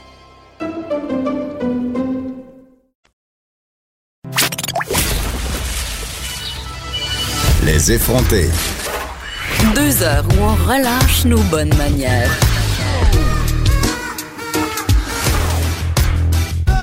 Cube Radio. La Commission des droits de la personne et des droits de la jeunesse a déposé hier une demande d'action collective qui vise la Commission scolaire de Montréal euh, par rapport à un questionnaire médical qui enfreindrait les droits fondamentaux des futurs employés de la Commission scolaire. On parle des profs, mais on parle aussi de d'autres corps de métier. J'en jase avec Maître Stéphanie Fournier, avocate au contentieux de la Commission des droits de la personne et des droits de la jeunesse. Bonjour, Maître Fournier. Bonjour. Écoutez, euh, euh, premièrement, qu'est-ce qui est problématique avec ce questionnaire médical-là? Il est intrusif? Euh, D'une part, il est intrusif, mais euh, ce qu'il faut savoir, c'est que la charte prévoit que le seul fait de poser une question avec en, euh, en lien avec l'un ou l'autre des motifs de discrimination avant l'embauche, donc que ce soit votre orientation sexuelle, votre religion, votre sexe, votre état civil, savoir si vous avez des enfants, ou votre état de santé qui correspond au motif handicap, est discriminatoire. Donc, si on vous pose une question avant l'embauche sur votre état de santé, il y a une présomption que vous êtes discriminé. Donc, euh, la charte protège, dans le fond, si vous voulez, assure à tous un, un processus de sélection qui est exempt de discrimination. Et l'objectif de cette disposition-là, vous l'aurez deviné, c'est de centrer l'attention des employeurs sur les qualités et aptitudes d'un candidat plutôt que sur ses caractéristiques personnelles qui, dans, euh, généralement, n'ont rien à voir avec euh, l'emploi qui est convoité dans les circonstances. Oui, alors le fait de, po- de poser des questions, d'avoir à remplir un questionnaire médical avant d'être embauché, c'est à première vue discriminatoire. Euh, je le comprends bien, Maître Fournier. Par exemple, dans le cas où on demande à un futur employé ou une future employée euh, son orientation sexuelle, quand on la questionne sur sa religion, quand on la, on la questionne sur différentes convictions, je comprends que ça n'a aucun rapport avec ses capacités à exercer un emploi. Ça, je suis avec vous là-dedans. Euh, sauf qu'en même temps, on jase. Si un futur prof, mettons, qui a été en arrêt de travail cinq, six fois pour des dépressions, euh, un prof qui aurait eu, par exemple, des problèmes de consommation d'alcool ou de drogue, ou toute autre affaire quand même qui pourrait avoir des répercussions, euh, impacter la vie des élèves avec lesquels il va être en contact quand même. Il y a certaines questions qui sont légitimes de poser dans un contexte où on travaille avec des humains, avec des enfants, vous ne trouvez pas? Ben, là, ici, c'est ça qui est intéressant, c'est que ça va être le fardeau de la commission scolaire de démontrer l'importance ou la, la, la nécessité de ces questions, de démontrer qu'elles réfèrent à des qualités ou aptitudes requises par l'emploi. Le problème ici, c'est qu'on a un questionnaire très général euh, qui est, c'est le même questionnaire pour toute personne, peu importe l'emploi que vous convoitez, que ce soit un poste d'enseignant, gestionnaire, soutien ou soutien aux élèves, vous avez à répondre aux mêmes questions. Les questions devraient être modulées en fonction de l'emploi qui est convoité. Donc, l'information devrait être ciblée en fonction des tâches à accomplir. Donc, ça, c'est le premier élément ici. Donc, ça va être la responsabilité ou le fardeau de la, commission scolaire dans les circonstances de faire cette démonstration-là. Hmm. Et là, vous me donnez le cas de l'enseignant. Si dans le cas, la, la, commission scolaire arrive à démontrer qu'eux ont besoin de cette information-là, ils peuvent les justifier selon les critères établis par les tribunaux. La question pourrait être justifiée dans ce contexte-là, mais uniquement, par exemple, par hypothèse, pour les enseignants, mais ça ne veut pas dire que la question va être légale pour les autres personnes dans les circonstances. Je comprends, c'est une nuance importante. Oui, et l'autre difficulté, c'est que c'est pas du tout ciblé dans le temps. Donc, si vous avez fait une dépression, par exemple, il y a 20 ans, qui a rien à voir avec votre capacité à faire le travail, vous êtes un employé exemplaire depuis 20 mm. ans, mais là, vous êtes quand même obligé de le révéler. Et la particularité aussi du questionnaire, c'est qu'il y a une grosse mise en garde sur le dessus qui indique à tous les candidats, un, euh, on, veut que vous remplissiez le questionnaire, vous êtes obligé de le remplir. Et si vous ne le remplissez pas, on ne va pas considérer votre candidature. Et à la hmm. fin, une autre mise en garde qui indique euh, aux candidats si vous avez fait une fausse déclaration ou si vous avez omis de nous fournir des informations, qui, je vous le rappelle, sont les mêmes pour tout le monde, ne sont pas modulées en fonction de l'emploi et ne sont pas limitées dans le temps. Donc, on peut si on apprend que vous nous avez menti, on peut vous congédier dans les circonstances. Donc, en matière d'emploi, l'employeur, généralement, a un rapport de force qui l'avantage, mais là, ici, le rapport de force est clairement disproportionné. OK. Euh, vous réclamez à la CSDM, euh, en fait, vous demandez qu'elle soit condamnée à payer 10 000 en dommages punitifs et moraux à toute personne qui aurait, depuis le 1er octobre 2016, rempli euh, ce fameux questionnaire-là parce que, justement, on l'obligeait pour poser sa candidature. 10 000 c'est quand même, c'est pas un peu exagéré. Ça me semble beaucoup. À quel point on peut être traumatisé par un questionnaire? Euh, les, les, montants ont été établis en fonction de la jurisprudence. En fait, je vous dirais, là, il y a déjà eu hmm. des cas qui ont été rendus par les tribunaux, particulièrement par le tribunal des droits de la personne, et euh, les montants là oscillent là, entre 2000 dollars et 7500 dollars pour les dommages moraux, et euh, euh, c'est déjà allé jusqu'à 1000, 2500 pour les dommages punitifs. C'est sûr, chaque cas est un cas d'espèce en matière de discrimination. Là, on peut pas généraliser, mais effectivement, là, on parle de droits fondamentaux, on parle de respect du droit à la vie privée, donc ici, les montants ici sont conformes à la jurisprudence. Euh, j'imagine, euh, Maître Fournier, que la CSDM euh, n'est pas le seul employeur à utiliser des questionnaires jugés intrusifs par la Commission? Non, effectivement, on a depuis quelques années, la commission a déjà déposé, je vous dirais, plus d'une vingtaine de recours concernant notamment la question des questionnaires médicaux pré-embauche. Mais euh, pourquoi les, employeurs semblent si. Parce que, euh, tu sais, c'est très intrusif, c'est quand même contrôlant, mais pourquoi on veut contrôler à ce point-là ces paramètres-là? Je veux dire, que ça fait une réelle différence euh, dans les embauches? Moi, je reviens encore à ma fameuse question. L'orientation sexuelle d'une personne, par exemple, en quoi ça peut impacter son employabilité? Je me le demande vraiment beaucoup. on se pose exactement la même question. Donc, en quoi est-ce que c'est pertinent? En quoi est-ce que ça a un lien avec les tâches de l'emploi? Donc, ça, c'est toujours à l'employeur de répondre à ces questions-là. Hmm. Et l'objectif, comme je vous le mentionnais, c'est de d'empêcher, de rappeler à l'employeur qu'il n'a pas le droit de les poser ces questions-là, qu'il doit, dans le fond, revoir ses outils de sélection, s'assurer qu'ils sont conformes à la charte pour éviter justement la discrimination dans les circonstances, mais je ne sais pas pourquoi l'employeur pose ces questions-là. En matière de santé, d'examen de santé, euh, ça va être à la CSDM de venir expliquer pourquoi elle pose ces questions-là, mais ce qui est clair, c'est que les tribunaux ont déjà dit que euh, les examens ou les questionnaires médicaux pré-embauche ne devaient jamais servir à embaucher le candidat le plus en santé ou le moins à risque de s'absenter dans les circonstances. Donc, ça ne devient pas un outil de sélection, ça, ça devrait être quelque chose qui est, si on doit l'utiliser, c'est qu'on a fait un travail préalable et qu'on est en mesure de dire, écoutez, nous, on a des tâches qui requièrent certaines caractéristiques, qu'elles soient physiques ou psychologiques, et on a absolument besoin de cette information-là pour faire une évaluation. Et au-delà de l'évaluation, vous posez les questions, mais il y a l'autre élément après, c'est une fois que vous avez l'information, comment vous la traitez, l'information? Donc, si, si on vous révèle des problèmes de santé qui, datent, qui datent d'il y a plusieurs années, est-ce que vous avez les outils pour évaluer que c'est consolidé, que, que, que, que je suis parfaitement en mesure de faire le travail? Donc, il y a plein de questions qui se posent à ce niveau-là. Maître Stéphanie Fournier, merci. Vous êtes avocate au contentieux de la Commission des droits de la personne et des droits de la jeunesse. Et j'ai j'ai trouvé ça super intéressant quand même parce que à l'heure où on a toutes sortes euh, de cas d'enjeux, hein, si on veut, sur la fuite des données, on a parlé ici euh, des données, l'éthique euh, quant aux données biomédicales, on est en plein là-dedans. Là. Ce sont des employeurs qui ont accès à énormément d'informations. Qu'en feront-ils par la suite? Est-ce que c'est pertinent de poser autant de questions à des futurs employés? On a eu ce cas aussi, euh, c'est pas un cas d'employabilité, mais le, ce fameux questionnaire de la DPJ qui était très intrusif pour les futurs parents qui posaient des questions sur leur sexualité.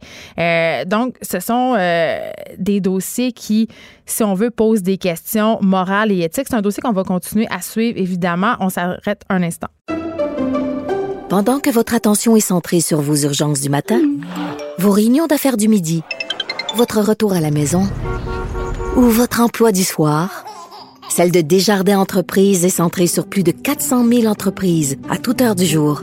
Grâce à notre connaissance des secteurs d'activité et à notre accompagnement spécialisé, nous aidons les entrepreneurs à relever chaque défi pour qu'ils puissent rester centrés sur ce qui compte, le développement de leur entreprise. Écrivaine, Blogueuse. scénariste et animatrice. Geneviève Peterson. La Wonder Woman de Cube Radio. C'est moi ça, la Wonder Woman, euh, Dave Morgan. La Wonder Woman. Hey, tu serais bon. J'aimerais ça que tu fasses mes promos. Ah, Engagez-moi pour les promos, j'aimerais ça. peut-être que tu serais capable de dire mon nom comme il faut. Je sais que c'est pas Geneviève Peterson. Peter- Peterson. Non, mais c'est beaucoup plus international de dire Peterson. Non, c'est non. J'adore dire ton nom comme ça. Arc, non, je t'en ai. Moi, je, la- toutes les façons créatives dont les gens disent mon nom ou, ou l'écrivent sur les boîtes de livraison, j'ai des Peterson, des Patterson, des en tout cas. ça. On est dans le même bateau. Morgan, là. Moi, Je Morgan. Croque-Mitaine, je les ai Mor- tout Morgan. Morgan. David Morgan. C'est vraiment Ah, fatigant. David Morgan. Mais tu- donc, tu tu- tu t'identifies à ma lettre. oui, exactement. OK, bon, cette semaine, évidemment, euh, comme notre but, c'est de se poser des questions et que je te conseille sur ta vie. Oui. Je, je sais pas pourquoi on fait ça, parce que je suis de très mauvais conseils, mais quand même, c'est ça. Ben, ça, tu- tu continue être le, ça continue à être le concept de notre chronique. Ouais. Je te donne des conseils, tu les suis pas. Donc, tout va bien. C'est ce qui m'aide en ce moment, de pas suivre tes conseils. Ben, je pense que moi, dans la vie aussi, c'est même pas faites pas ce que. Tu sais, on, dit faites ce que je dis, pas ce que je fais. Moi, Mhm. c'est faites pas ce que je dis, puis faites pas ce que je fais. C'est mélangeant de dire comme ça, hein? C'est un exercice d'élocution. Je sais, Parce les, que je les chemises que je- de l'archiduc. Je suis même pas, je suis pas Maudit. capable. Une- moi, je suis même pas. Je dis chasseuse. Juste, je suis pas capable. Moi, je dis juste ton nom, c'est ça mon exercice Bon, parfait. Donc, là, aujourd'hui, on a, un- on a un dilemme euh, Oui, éthique un peu. Tu t'es fait offrir euh, d'animer un contrat dans un, un lieu. peu spécial. Puis là, je disais au début, je dirais pas tout de suite c'est quoi le lieu. Là, Ben, c'était une surprise un peu pour moi parce que moi, je suis encore dans la catégorie d'humoriste qu'on appelle pour un peu euh, n'importe quoi. Ce qui est bien correct. Moi, je suis un des gars. pauvres. Oui, j'accepte les gigs comme ça. Gars, je t'occupe radio tous les jeudis. Je Gars, maintenant, là, Ben, je suis ouvert à tout. le signe que ta carrière va aller mieux, c'est moment donné, tu, tu seras Je serai plus là. non, je vous aime tellement. Franchement. Comment me priver de On tes bons ta face conseils? sur des panneaux? Ben, je le sais. Mais c'est grâce à mes bons conseils que tu vas te rendre très loin en humour. Exactement. Bon. Je vais me rendre dans une grosse chaîne radio. Mais en attendant. en attendant. En attendant, il m'est arrivé un bel appel. C'est que moi, j'anime des fois des soirées d'humour. Un peu comme dans des comédie clubs, comme on connaît. Là. Je ne ferai pas la promotion de tous les comédie clubs, mais il y en a. Mais exactement. Puis au bout du compte, c'est ça que je veux faire moi aussi. Là. Je veux faire de la scène dans la vie. Je fais ça à temps plein. Donc, des fois, on m'offre des lieux. Je vais visiter les lieux, puis je vois s'il y a du potentiel à y faire un show d'humour. Mais genre pour Puis- animer des soirées, euh, tu fais des Exactement. corpos? Je fais des corpos énormément, mais là, ce serait une soirée peut-être plus mensuelle, avec des invités, exemple, euh, d'autres humoristes comme moi, qui viennent faire un 15 minutes. OK, fait que ça serait pas juste toi, là. Ça ne serait pas juste pas moi. big de même. Ben, ça pourrait, ça pourrait être que moi, mais j'aime faire la place aux autres. Moi, je suis un Ah, pas- gentil garçon pas généreux, non? Pourtant, tu me donnes un- une chronique ici tous les 15 minutes, Oui, mais ça serait le pendant même que, tu, pattern. pendant que tu fais ta chronique, je magasine des souliers. Je le sais. À toi, fois, tu caches ton ordi. Mais ce qui est arrivé, c'est que je me suis fait appeler par un dénommé Ray. Il s'appelle Ça Ray. part mal. Ça part mal, hein? Mais moi, je trouve ça. Mais le gars, un gars hyper professionnel, j'ai rien à dire contre lui. C'est pas. Euh, Mm. Faites pas de mauvaise Ray. image. C'est un gars très, très, très cultivé à la limite. Il y avait, euh, écoute, euh, beau parler, euh, tout ça. Mais là, Dave, tu trouves que tout le monde est plus cultivé que toi. C'est vrai que c'est facile. c'est sûr, si tu, tu pars à mon niveau, c'est facile d'être épaté, mais quand même, reste le gars. euh, je pense que je suis bon pour lire les gens. C'est un homme de confiance. Tu comprends? Il était capable de faire une phrase sujet-verbe complément, donc Tout était là. OK. Il n'y avait pas de j'aurais, fuck all. là. Tout était. des personne belles n'est à l'abri, hein, je te dis. personne. Moi aussi, j'en échappe des fois, désolé. Mais il me parle de son bar, de faire une soirée. Il dit qu'il y a beaucoup de monde. Déjà là, je trouve ça alléchant. Faire Ben un spectacle oui. devant du monde, c'est rare. ça hein? fait changement. Ça, je, je wouhou, let's go, c'est parti. Euh, mais il me parle vite fait un peu de son concept de bar. Il me dit que euh, c'est un concept, euh, mon Dieu, je, je veux dire le bon mot. Comment il m'a dit ça, je l'oublie. C'est, je l'ai dit tantôt, c'était libertin. Il me dit libertin. Je dis, ah mon Dieu, libertin. Écoute, je suis libertin. Moi, je suis un gars hyper ouvert d'esprit. Pas de problème. Soyons libertins. J'en fais pas de cas, en Pas fait. libertarien, là. Libertin. C'est très différent. exact. Ben, je sais pas, moi. De... À, à ce stade-ci, t'étais. Tu sais, je veux dire, il y a des microbrasseries qui sont euh, sans gluten. Je me suis dit, bah, ça doit être un bar euh, libertin. C'est une tendance. C'est une tendance, peut-être. J'arrive là, je, je vois que c'est immense. C'est un gros, gros bar, euh, vraiment grand. Il y a beaucoup de libertins? Il y a du libertin là. J'y pose la question. Et là, c'est là qu'il monte la porte d'à côté, Ah, qui est un club échangiste. Alors, le contrat qu'on m'a fait, c'est de faire un show dans un bar slash euh, la pièce d'à côté, club échangiste. Mais là, c'est pas un... C'est pas un petit club, là, euh, dont on est 3-4, là. Non. C'est immense. Je- Combien de personnes, mettons? il m'a dit qu'à chaque week-end, il recevait 800 personnes. Hey, le monde est donc bien cochon. Le monde est très libertin. Hein? Je ne le savais pas. Je pensais que c'était juste moi qui était. Fait que, mettons, coquin. pendant que tu ferais, ça, c'est pas un si puis un c'est correct. Pendant que tu correct. ferais ton spectacle, il y aurait des gens qui fourrailleraient. Hey, je conjugue des affaires incroyables. Mais oui, hein? Euh, dans la pièce d'à côté. Ben, la pièce, le local d'à côté, en fait, moi, de ce qu'il m'a expliqué, c'est qu'il y a un- côté bar, OK? Mhm. Et de l'autre côté, c'est vraiment de l'échange. Tu n'as même pas le droit d'alcool. Il n'y a aucun permis d'alcool. Et là, je me dis, mon Dieu, ça, ça doit être plate un peu. Il dit, tiens, viens, je vais te faire visiter. Puis là, je me dis, ça peut jamais être des aussi grand que il y des thématiques? Avait- Moi, je veux tout savoir Des ce que tu as vu. thématiques, tu dis. Il y a plein de pièces. En partant, il y a du porn dans chaque pièce. Et là, le, le club était fermé. J'étais tout seul avec le gars qui passe la mop, mais il y avait quand même de la porn les écrans, on dirait, pour me mettre dans le beat. Je sais pas si c'était Ray qui essayait de voir euh, mes Ben, attirances sexuelles, Mais c'est plate de passer la mop. Ouais. Peut-être que le gars de la mop. C'est rare moi, que je fais du ménage euh, en mettant un YouPorn. Je sais pas, c'est toi, euh, tu sais comment, là, mais. Moi, je. euh, Je peux pas croire je vais dire ça. J'avais euh, un ami, quand j'étais plus jeune. Ses parents, euh, ils étaient vraiment cochons. OK. Puis le vendredi soir, et super, on écoutait un film de cul. Puis les enfants étaient là. Non, il était pas là. OK. C'est quand il était rendu plus grand. Je sais que c'est comme là, il y a une petite intervention à Ça faire. là. troublait beaucoup mon ami de savoir que ses parents faisaient ça. Ah, ouais. Il y a des gens pour qui la porno est- accompagne leur quotidien, Dave Morgan? Je Ben, moi, je suis. je je- écoute, j'en consomme de la pornographie, mais c'est rare. Mais pas en mangeant du spag. C'est rare avec un gars qui m'offre un contrat pour animer une soirée d'humour que comprends. je consomme de la pornographie. Mais là, c'était le cas. Donc là, tu as fait le tour de ce Je club-là. pensais que dit que c'était le coq. Je pensais que c'était un jeu de mots. Je suis pas allée là. Désolé, c'est moi, c'est l'esprit tordu.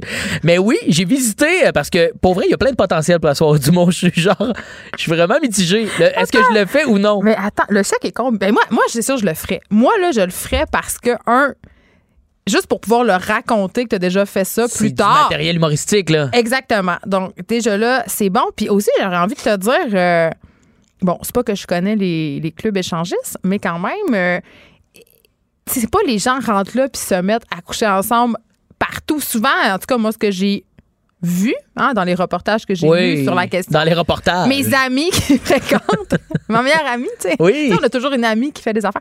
Euh, ce que j'ai entendu, c'est qu'il y a une soirée normale, entre guillemets. Ben Avant, oui. genre, les gens, ils soupent, ils prennent un verre, puis il y en a qui partent tout après, puis qui font pas nécessairement.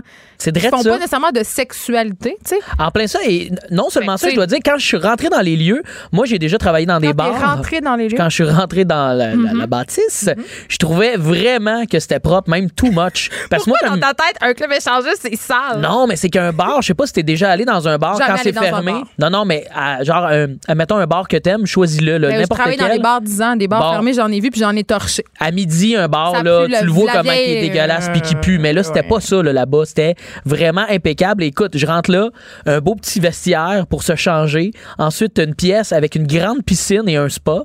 et Donc, je veux vivre là. le les maillot- soleil, mais en mieux. le maillot est interdit. C'est quand même funky. Il y a le une grosse affiche. est interdit. pas de maillot euh, dans la piscine, suivi d'une autre chambre, mais une chambre avec euh, huit lits queen immenses. Ça, c'est du double queen. là. Puis tu comprendras que tu sais, c'est personne dort là. là. Il y a comme il y a un drap contour d'attitude. pas personne qui se fait une petite sieste. là. Une enveloppe matelas imperméable, je c'est ça, les- il y, a- il y a comme une grosse écran avec euh, la, la porno bien accentuée et on baise et on se regarde baiser. Suivi d'une autre pièce où les gens peuvent aller cette changement du débat des chefs. quand même, je, je vous ramène ça euh, d'un autre, un autre niveau. Euh, Il y a une pièce où pe- personne euh, voit l'autre côté, mais tu peux observer les gens qui se touchent. Suivi de. des glory holes? Il y a des glory holes. C'est c'est le- malade! Ça, c'est mythique. Explique c'est quoi? Explique c'est quoi? Le glory hole consiste à être une petite pièce grande comme un garde-robe euh, où il y a une porte et que tu fermes et ensuite un trou. Euh, de- rendre ton pénis dans le trou. tu mets ton euh, penistre dans le trou Pourquoi tu et pénistre? J'aime bien dire pénis? pénistre. Ok, je trouve ça drôle. là. Pour ajouter de l'effet comique Ok, à ma continue, chronique. Et qui bon euh, le veut dans le Qui consentement. bon le veut! Qui bon le veut. Astique le manche et qui sort du trou l'autre côté. Tu n'étais pas au courant. Fait Mais que, ça peut euh, être un gars ou une fille, c'est ça qui est fucké. ça peut être n'importe qui. Et ça. moi, moi, ce qu'il me dit, il dit, moi, j'avais jamais vu en live un spot à Glory Hall. J'ai gars, pour non, vrai, dans ma tête, c'est juste. C'est, c'est... c'est juste d'un film. Puis moi, pour vrai, c'est pas de quoi qui m'attire. Je regarde même pas de porn avec des Glory Hall. Je trouve pas ça comme. euh, ça m'excite pas, moi, ça. Moi, ça me fait penser. Je sais pas Mais c'est mythique quand même. Tu sais, il y a de Ben, quoi de. Quoi de bizarre? Il y a de quoi de funky en tabarouette. ça. Ouais, ouais. Et il me dit, là encore là, je veux pas faire de jeu de mots, il dit c'est souvent la queue ici. Il y a beaucoup de monde pour le Glory Hall. C'est, il y a huit petits comme cubicules de Glory Hall qui sont tout le temps jam-pack dans la soirée. Mais c'est je comme, comprends, c'est comme une boîte à surprise. Ouais, mais en même temps, tu te fous la sgoug là. Moi, je sais pas, j'ai, j'aime La- voir la- qui. la quoi? La sgoug. Je prends des synonymes, Geneviève. Là. Faut qu'il y ait un, à peu de l'aise avec vocabulaire. ton corps. Faut, tu te mets le pénis dans le trou et là, n'importe qui. Là, moi, j'ai besoin d'un contact visuel, de savoir qui me. Tastique. Ouais, quand même. Pourquoi? Je, je sais pas. C'est pas pour moi, mais j'ai aimé voir ce petit spot-là. Encore une fois, très, très propre. Je dis pas que j'aurais soupé là. Je serais peut-être pas fait une petite raclette, là, mais. Raclette à Ah, je suis content après vos débats politiques. euh, on dise le mot dèche dans ma chronique. C'est vraiment, c'est. Le rêve. Je vis le rêve. On ça, c'est comme Denis Lévesque, je le dis tout le temps. Ben oui, c'est. On, On, passe va d'un partout. sujet à l'autre. La violence faite aux femmes, un sac à dèche. Un sac à dèche, et voilà. Mais Mais on n'a pas peur. reste qu'il y a beaucoup de gens qui le font et. euh, il m'a dit que c'était super bien encadré parce que tout le monde donne sa pièce- Encadré? Oui, parce que tu donnes ta pièce d'identité, tu es obligé de. Quand Oui, tu rentres là, c'est pas juste bonjour, euh, non. bienvenue, là. C'est tu donnes ton nom, tout ça, puis. euh, Ouais, c'est contrôlé.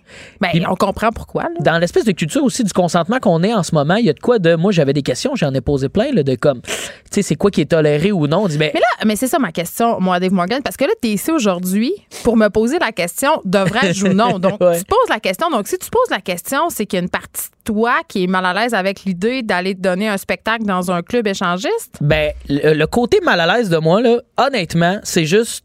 Parce que moi, j'ai vu ce que, ce que ça a l'air et je suis à l'aise avec ça. J'ai peur de l'œil des autres, de mes collègues humoristes. Faire, Hey, franchement, faire un, un show à côté d'un club échangiste. Hey, Marie-Chantal Toupin donne des spectacles dans des Saint-Hubert. ouais, mais c'est plus ce que c'était non plus, Marie-Chantal Toupin. Hein? C'est euh, Ah, son ouais, étoile poli quand même. Là. trouves? Hey, moi, je Ben- trouve que depuis qu'elle écrit en majuscule sur Facebook, elle n'a jamais eu autant d'attention. Ben, je sais pas si c'est l'attention que je désire. Ah, je comprends. Je comprends. Donc, tu as peur que ça soit perçu comme un, un, un- un échec dans ta carrière euh, Ben- qui n'est même pas commencé encore. Sans être un échec, mais il y a de quoi de. Même les gens qui vont là, c'est secret, sont, ils ont beau être 800, je suis sûr, moi j'irais, là, parce que je sans doute y Hey, les aller. gens sont pas si beaux, hein. Ça, c'est traumatisant. T'as l'air au courant en tabarouette. J'ai lu sur le sujet. J'ai lu beaucoup de livres avec des c'est pas images. nécessairement comme Eyes Wide Shut. Puis, ah, d'ailleurs, il y a une pièce que je t'ai pas mentionnée. Il y a une pièce que tu ne vois rien du tout. Les gens rentrent là-dedans puis ils, ils se palpent. Il y a beaucoup de, il y a beaucoup ce concept-là de pas trop savoir. Je pense que les gens sont, les Et- sont écarrés de leur ginette puis ils veulent prendre une chance de fourrer avec une Louise. Je dois avouer que dans cette pièce-là, le patron me dit, euh, Ray, il dit, Oh, c'est sûr qu'ici, c'est pas les plus beaux. il a comme, lui ici, mis le crest sur, c'est le spot au lait et au LED. Tu sais, c'est. Ah, c'est, ouais. Mais en même Je sais temps, pas si on, passe, si on, si on passait du luminol ah oui, l'espèce de truc euh, phosphorescent pour dans voir dans. pour voir s'il y a des, euh, des black, traces euh, euh, ben, de luminol. C'est pour faire sortir le sang et d'autres fluides humains. Je suis pas sûre si on passait le luminol dans cette petite pièce-là, qu'est-ce qu'on trouverait? c'est moi encore là ça m'excitait pas du tout ça fait qu'il y a quand même aussi cet aspect là de euh, faire une soirée d'humour à côté d'une pièce comme ça c'est touché fait que moi je suis juste un peu réticent j'hésite mais je dois t'avouer que pourquoi pas? Pourquoi pas? C'est c'est Moi, du contenu Y a-tu humoristique un beau, tu payant, mettons, c'est un beau petit chèque juteux? c'est c'est- est-ce que c'est un autre jeu de mots ça Non, non, c'est juste une question. euh, J'adore l'argent, tout le monde le sait. l'argent est quand même assez c'est bien payé c'est c'est quand Mais là, même mieux payé qu'une chronique pour- à cube. Non, mais c'est facile quand même. Le boss est là. Oups. Ah, bonjour. Carrément, le patron est dans la. La non, mais je suis, écoute, je suis, je suis satisfait de mon salaire ici, là. Mais c'est quand même. Mais moi, ce que, ce que j'aimerais que tu fasses, c'est que tu acceptes, Dave Morgan, euh, que tu y ailles et que tu viennes nous raconter comment ça s'est passé. Parce que moi, j'aurais envie de te dire, euh, est-ce que t'en- parce que tu sais que tu peux participer après. Ben, Il y a des hommes seuls et des femmes seules. Et euh, certains soirs, dans les clubs échangistes, les femmes seules entre. Ben, je pense que tout le temps, les femmes seules. Ouais, c'est toujours gratuit. On veut que les filles viennent. On dirait que les gars sont un petit peu trop willing, puis la, la gente féminine est moins présente. Ben, en tout cas. Moi, encore, je suis- encore une fois, je n'ai jamais fréquenté ce genre d'endroit. On Mais parler? quand même, euh, tu sais, tu parlais tantôt de la question du consentement, mais je me demande dans quelle mesure souvent c'est un des deux partenaires qui est plus willing que l'autre. Tu sais, des fois, Ouais. j'ai l'impression qu'il y en a qui se font plus traîner là puis qui acceptent un peu à leur cœur défendant pour sauver, je sais pas quoi. Ouais, mais là, je crois que si tu dis oui à t'embarquer dans cette aventure-là, euh, faut que tu sois prêt à la découverte euh, d'aventures que tu n'as jamais essayé. là. Je veux dire, c'est sûr, si t'es offusqué à voir quelqu'un nu, va pas là parce que le monde se promène Parce nu, que ça interdit de maillot dans la piscine. Exact. Fait que je sais pas, euh, c'est là, c'est touché le consentement.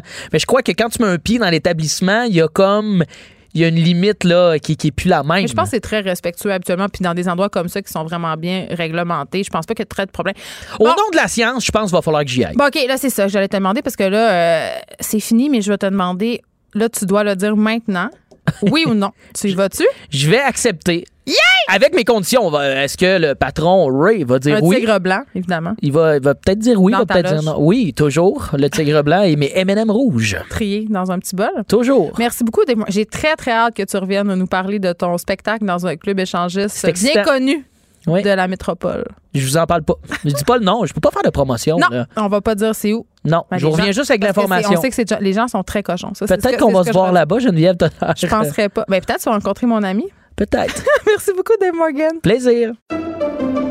Pendant que votre attention est centrée sur vos urgences du matin, vos réunions d'affaires du midi, votre retour à la maison ou votre emploi du soir, celle de Desjardins Entreprises est centrée sur plus de 400 000 entreprises à toute heure du jour. Grâce à notre connaissance des secteurs d'activité et à notre accompagnement spécialisé, nous aidons les entrepreneurs à relever chaque défi pour qu'ils puissent rester centrés sur ce qui compte, le développement de leur entreprise.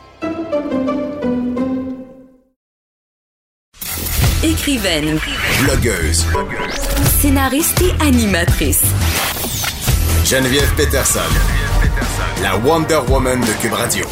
Joanie Gontier est ici et aujourd'hui, on se parle d'un phénomène que j'aime et que j'haïs en même temps, les fameux mois de sobriété. Là, on commence octobre, donc il y a une nouvelle. Ben, c'est-tu nouveau, les l'octobre? Déjà là, le nom me gosse. là. Ben oui, moi aussi. C'est tellement le- dur à dire. Le Octobre. October en anglais, le Octobre en français. Mais octobre, on dirait que ça lance le bal des mois d'abstinence à l'alcool. Parce que là, le Je pensais que t'allais dire les mois d'abstinence en général. En C'est comme, non, je général. trouve pas. Ben, octobre, c'est un petit peu différent parce qu'on essaie de changer des mauvaises habitudes. C'est pas juste relié à l'alcool. Je vais Non, ok, je pensais instants. vraiment. Mais il y a aussi quand même chez beaucoup de personnes ce- ce- cette je veux pas dire cette dépendance à l'alcool, mais on aime ça boire au Québec. Donc, il y en a plusieurs qui choisissent d'arrêter l'alcool pendant un mois. Après ça, il y a le Dry January, donc le mois de janvier. le 28 jours sec. défi sans alcool. Puis après ça, le défi 28 jours euh, pour la Fondation Jean Lapointe. Alors, c'est vraiment à partir J'ai été de porte-parole de ça, tu le ben, sais. Écoute, la raison pour laquelle je voulais parler de ça, du hoc sobre, c'est qu'il y a quelques mois, je t'ai entendu faire euh, une entrevue, une superbe entrevue avec Christian Bégin. J'ai vraiment tripé sur la transparence. On l'avait reçu ouais. Oui, de ce gars-là en entrevue avec toi. Puis lui, il disait, moi, chaque soir, tous les soirs de l'année, sans prendre de pause, je bois un à trois verres de vin. Puis Mm. après ça, toi, tu avais ajouté que tu avais aussi été porte-parole du défi euh, 28 jours sans alcool. Puis Ouais. tu avais toffé quatre jours. Ben en fait, j'ai euh, avant d'être euh, porte-parole du défi 28 jours, la raison pour laquelle ils m'ont approché, c'est que j'ai été euh, presque un an sans consommer d'alcool. OK, un an? Ouais, euh, puis c'était pas quelque chose que j'avais prévu au départ. Euh, moi, à un moment donné, euh, après Noël, vraiment là, je trouvais que j'avais abusé. C'est-à-dire, j'avais plus euh, aucun plaisir à boire de l'alcool, puis j'en buvais comme machinalement. Mm. Euh, puis j'en étais venue aussi à me dire, ah mon Dieu, quand je bois trop, pas que je fais des affaires que je regrette, mais genre, ah, tu sais, ce mode-là, Je sais pas. Je, je, l'aimais ça me plus tentait plus. Ça me tentait plus. Puis moi, j'ai déjà eu des, quand même des gros problèmes de consommation. Là. Je pense pas que c'est un secret pour personne ici, là, de drogue. tu sais. Euh, donc, je me méfie beaucoup de moi-même par rapport aux dépendances. Mm. Euh, Puis c'est pas nécessairement la dépendance aux substances. Ça peut être euh, mon rapport. Je suis excessive un peu dans tout ce que je fais. tu sais. Donc, Comme moi, comme moi. voilà. Euh, donc, j'ai décidé d'a- d'arrêter de boire pour quelques semaines, juste pour, pour ma santé. C'est juste pour me dire, hey, je fais ça. Je fais un petit reboot un peu de mon Ben système. oui, sais, de on a mangé gras pendant le temps des Mm. fêtes, puis tout ça. Puis c'est pas que je buvais énormément, euh, mais je buvais quand même un, un verre par jour. Puis ce verre-là, c'était souvent euh, une double vodka martini, donc quand même... euh, C'est un petit peu plus fort qu'une simple bière à oui, mais, 5%. mais dans ma tête, je me disais, est-ce que ce verre-là a vraiment un impact? Tant que ça. Puis je me disais, ben non, ben non, mais en même temps, bon, j'arrête de boire. Et là, je me rends compte, euh, au bout de. Ben, vraiment, les premiers jours, j'ai trouvé ça excessivement difficile parce que c'est comme la cigarette, c'est une habitude à casser. Là, tu sais, moi, je prenais mon verre en faisant le souper. Puis c'est ça que je parlais avec Christian Bégin. On est beaucoup dans cette culture-là. Euh, on est des épicuriens, le vin rouge, la bouffe. tu sais. Puis ça, c'est pas mal en soi, mais ça a comme un peu dédramatisé l'alcool au niveau collectif, même le fait qu'on en boive aussi dans certains talk shows à la télé. Euh, on aime ça, puis ça, ça fait partie du côté festif, je pense, de notre peuple québécois. C'est bien. Mais moi, à un moment donné, je me suis dit, ce verre-là que je prends euh, pour me détendre a exactement l'effet contraire. Je me suis rendu compte que j'étais moins patiente avec mes enfants parce que je n'étais pas là pour eux. J'étais en train de prendre mon verre. Donc, toutes les interactions Il fallait pas qu'on t'empêche de prendre ton petit moment de détente C'est où ça. là, tu coupes ton cocon, Ouais. tu bois ton verre de vin, puis tu as un moment juste pour toi. Ouais. C'est ça, fait que je me suis rendu compte que ça avait un peu l'effet contraire, puis je me suis rendu compte aussi que sur mes performances sportives, ça jouait sur ma motivation, sur ma concentration. Donc, sans prendre trop la décision, j'ai décidé de continuer. Et ça me fait beaucoup réfléchir, puis je pense que c'est là que ces initiatives-là sont intéressantes. Je pense pas qu'à long terme, ça contribue à arrêter des personnes de boire, des personnes qui ont des problèmes, parce que pour quand tu as un vrai problème d'alcool, tu as besoin d'aide. Oui. Sauf que ça peut nous permettre de réfléchir à notre consommation d'alcool. Pourquoi j'en consomme? Dans quelles circonstances? Qu'est-ce que ça me fait? Mm. Puis c'est juste quand tu arrêtes de boire que tu peux les constater, Mm. ces effets-là, que tu peux avoir ce questionnement-là. Donc, en ce sens-là, j'ai trouvé ça super. Oui. Après ça, j'ai recommencé. Moi, ce que je trouve intéressant, par exemple, j'ai d'autres questions pour toi euh, Ouais. par rapport à ta propre expérience, mais, mais Octobre, euh, ça a d'abord commencé en Australie. Donc, en ce moment, de ce côté-là, il y en a plusieurs qui prennent part au October. Le hashtag October est très, très, très utilisé sur les médias sociaux. Le mouvement aussi est très, très fort en ce moment en Afrique du Sud.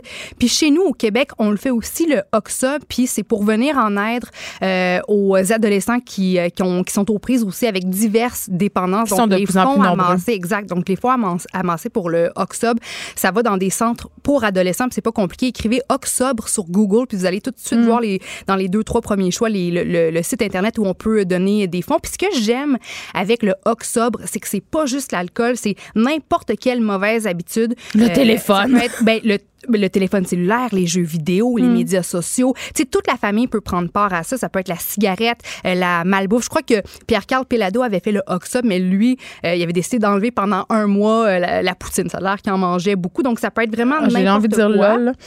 J'ai demandé aux auditeurs, cool. j'ai demandé aux auditeurs de m'écrire euh, au début de l'émission parce que je savais qu'on allait parler de ça, puis je leur demandais euh, seriez-vous game de faire un mois sans alcool? Et il y a Chantal Derry qui nous écrit, elle dit j'aimerais bien faire un mois sans alcool, mais j'aime bien trop la vodka et j'ai pas assez de volonté. Je vais au gym juste pour boire la conscience tranquille, sans faire bravo aux gens qui le font, mais c'est pas pour moi. Hmm. C'est un peu Ben, en fait, c'est que le but du défi, c'est ça, c'est de travailler sur sa volonté. On dit en anglais le willpower. De, de, tu sais, je veux dire, si c'était facile, tout le monde le ferait. C'est ça le but d'un défi, c'est que ça te mette au défi, c'est que ça te challenge. Euh, Puis c'est inconfortable, mais c'est dans l'inconfort qu'il y a une transformation. On dit, Ouais. c'est dans l'inconfort qu'on devient plus fort. Donc c'est pour ça, c'est un mois. C'est sûr que c'est pas facile si tu une dépendance au sucre. C'est pas facile de pas consommer Ben, de je sucre pense pendant un mois.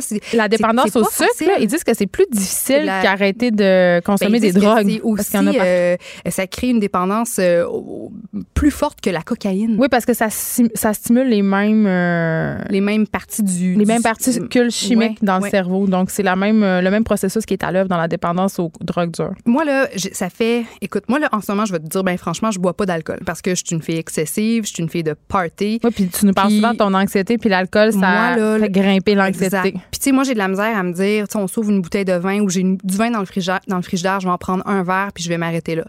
Moi, je veux dire, si je bois, je bois. Si je fais du sport, je fais du sport. Si je mange bien, je mange bien. Tu sais, je suis du type. euh, Tout ou euh, oui, puis si, exemple, mettons, je me dis, je mange bien, je mange pas de, de, de, de malbouffe, puis que là, par exemple, mon chum s'ouvre un sac de chips, puis je fais l'erreur d'en prendre une poignée, ben là, je vais pas juste dire, bon, je me suis pris une poignée de chips, ça m'a rassasié, ça m'a, ça m'a rendu heureuse, j'arrête là, je poursuis mes bonnes habitudes. Moi, je suis du genre à dire, bon, ben encore une fois, j'ai floppé ça, fait que tant qu'à y être, je vais recommencer demain, là, demain, ça va être parfait, fait que tant qu'à y être, je vais plonger dans le sac, me commander une pizza tant qu'à y probablement aller me chercher un cornet de crème glacée après le souper. Tu sais, Je suis vraiment dans, dans l'excessivité comme ça, donc moi, j'ai pris, puis c'est ça, puis ça affectait surtout ma, ma santé mentale, là, mon système nerveux au lendemain, là, même juste une bouteille de vin avec mon chum ou une petite souvent c'était l'apéro puis la bouteille de vin mais juste après ça le lendemain on dirait que je me remets en question je suis plus sûre de rien Ah, c'est un downer, ultra l'alcool. Ben je suis ultra ultra je, je deviens vraiment déprimée. Fait que moi ça fait quelques mois que je ne bois plus. Puis tu vois j'ai reçu euh, des amis ben Vincent Dessureau à souper lundi puis tu sais je, je, je-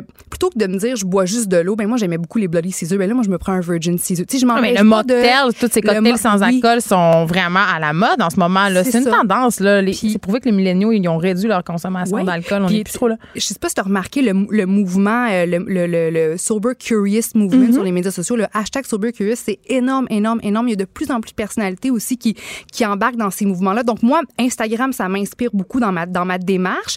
Aussi, moi, avant, ma crainte, c'était que, tu sais, je veux dire, je, je suis une énervée, là, j'aime ça rire, j'aime ça niaiser. Je puis j'avais peur de perdre ça, j'avais peur d'être Des soupers d'amis plates. des soupers d'amis plates, des parties plates, de pas pouvoir, tu sais, lâcher mon fou. Hmm. Puis finalement, c'est pas du tout ça. Là. Je ris aux larmes. À chaque fois que je reçois mes, mes amis, je veux dire, j'ai du fun, je ris. Puis à la fin de la soirée, j'ai même pas remarqué finalement que j'avais pas pris de. Mais moi, c'était une de mes grandes peurs, Joanie, quand euh, Ouais. j'ai arrêté. Je me disais, mon Dieu, parce que, écoutez, euh, moi, une de mes grandes passions dans la vie, c'est le vin. OK? J'adore le vin, j'aime ça parler de vin.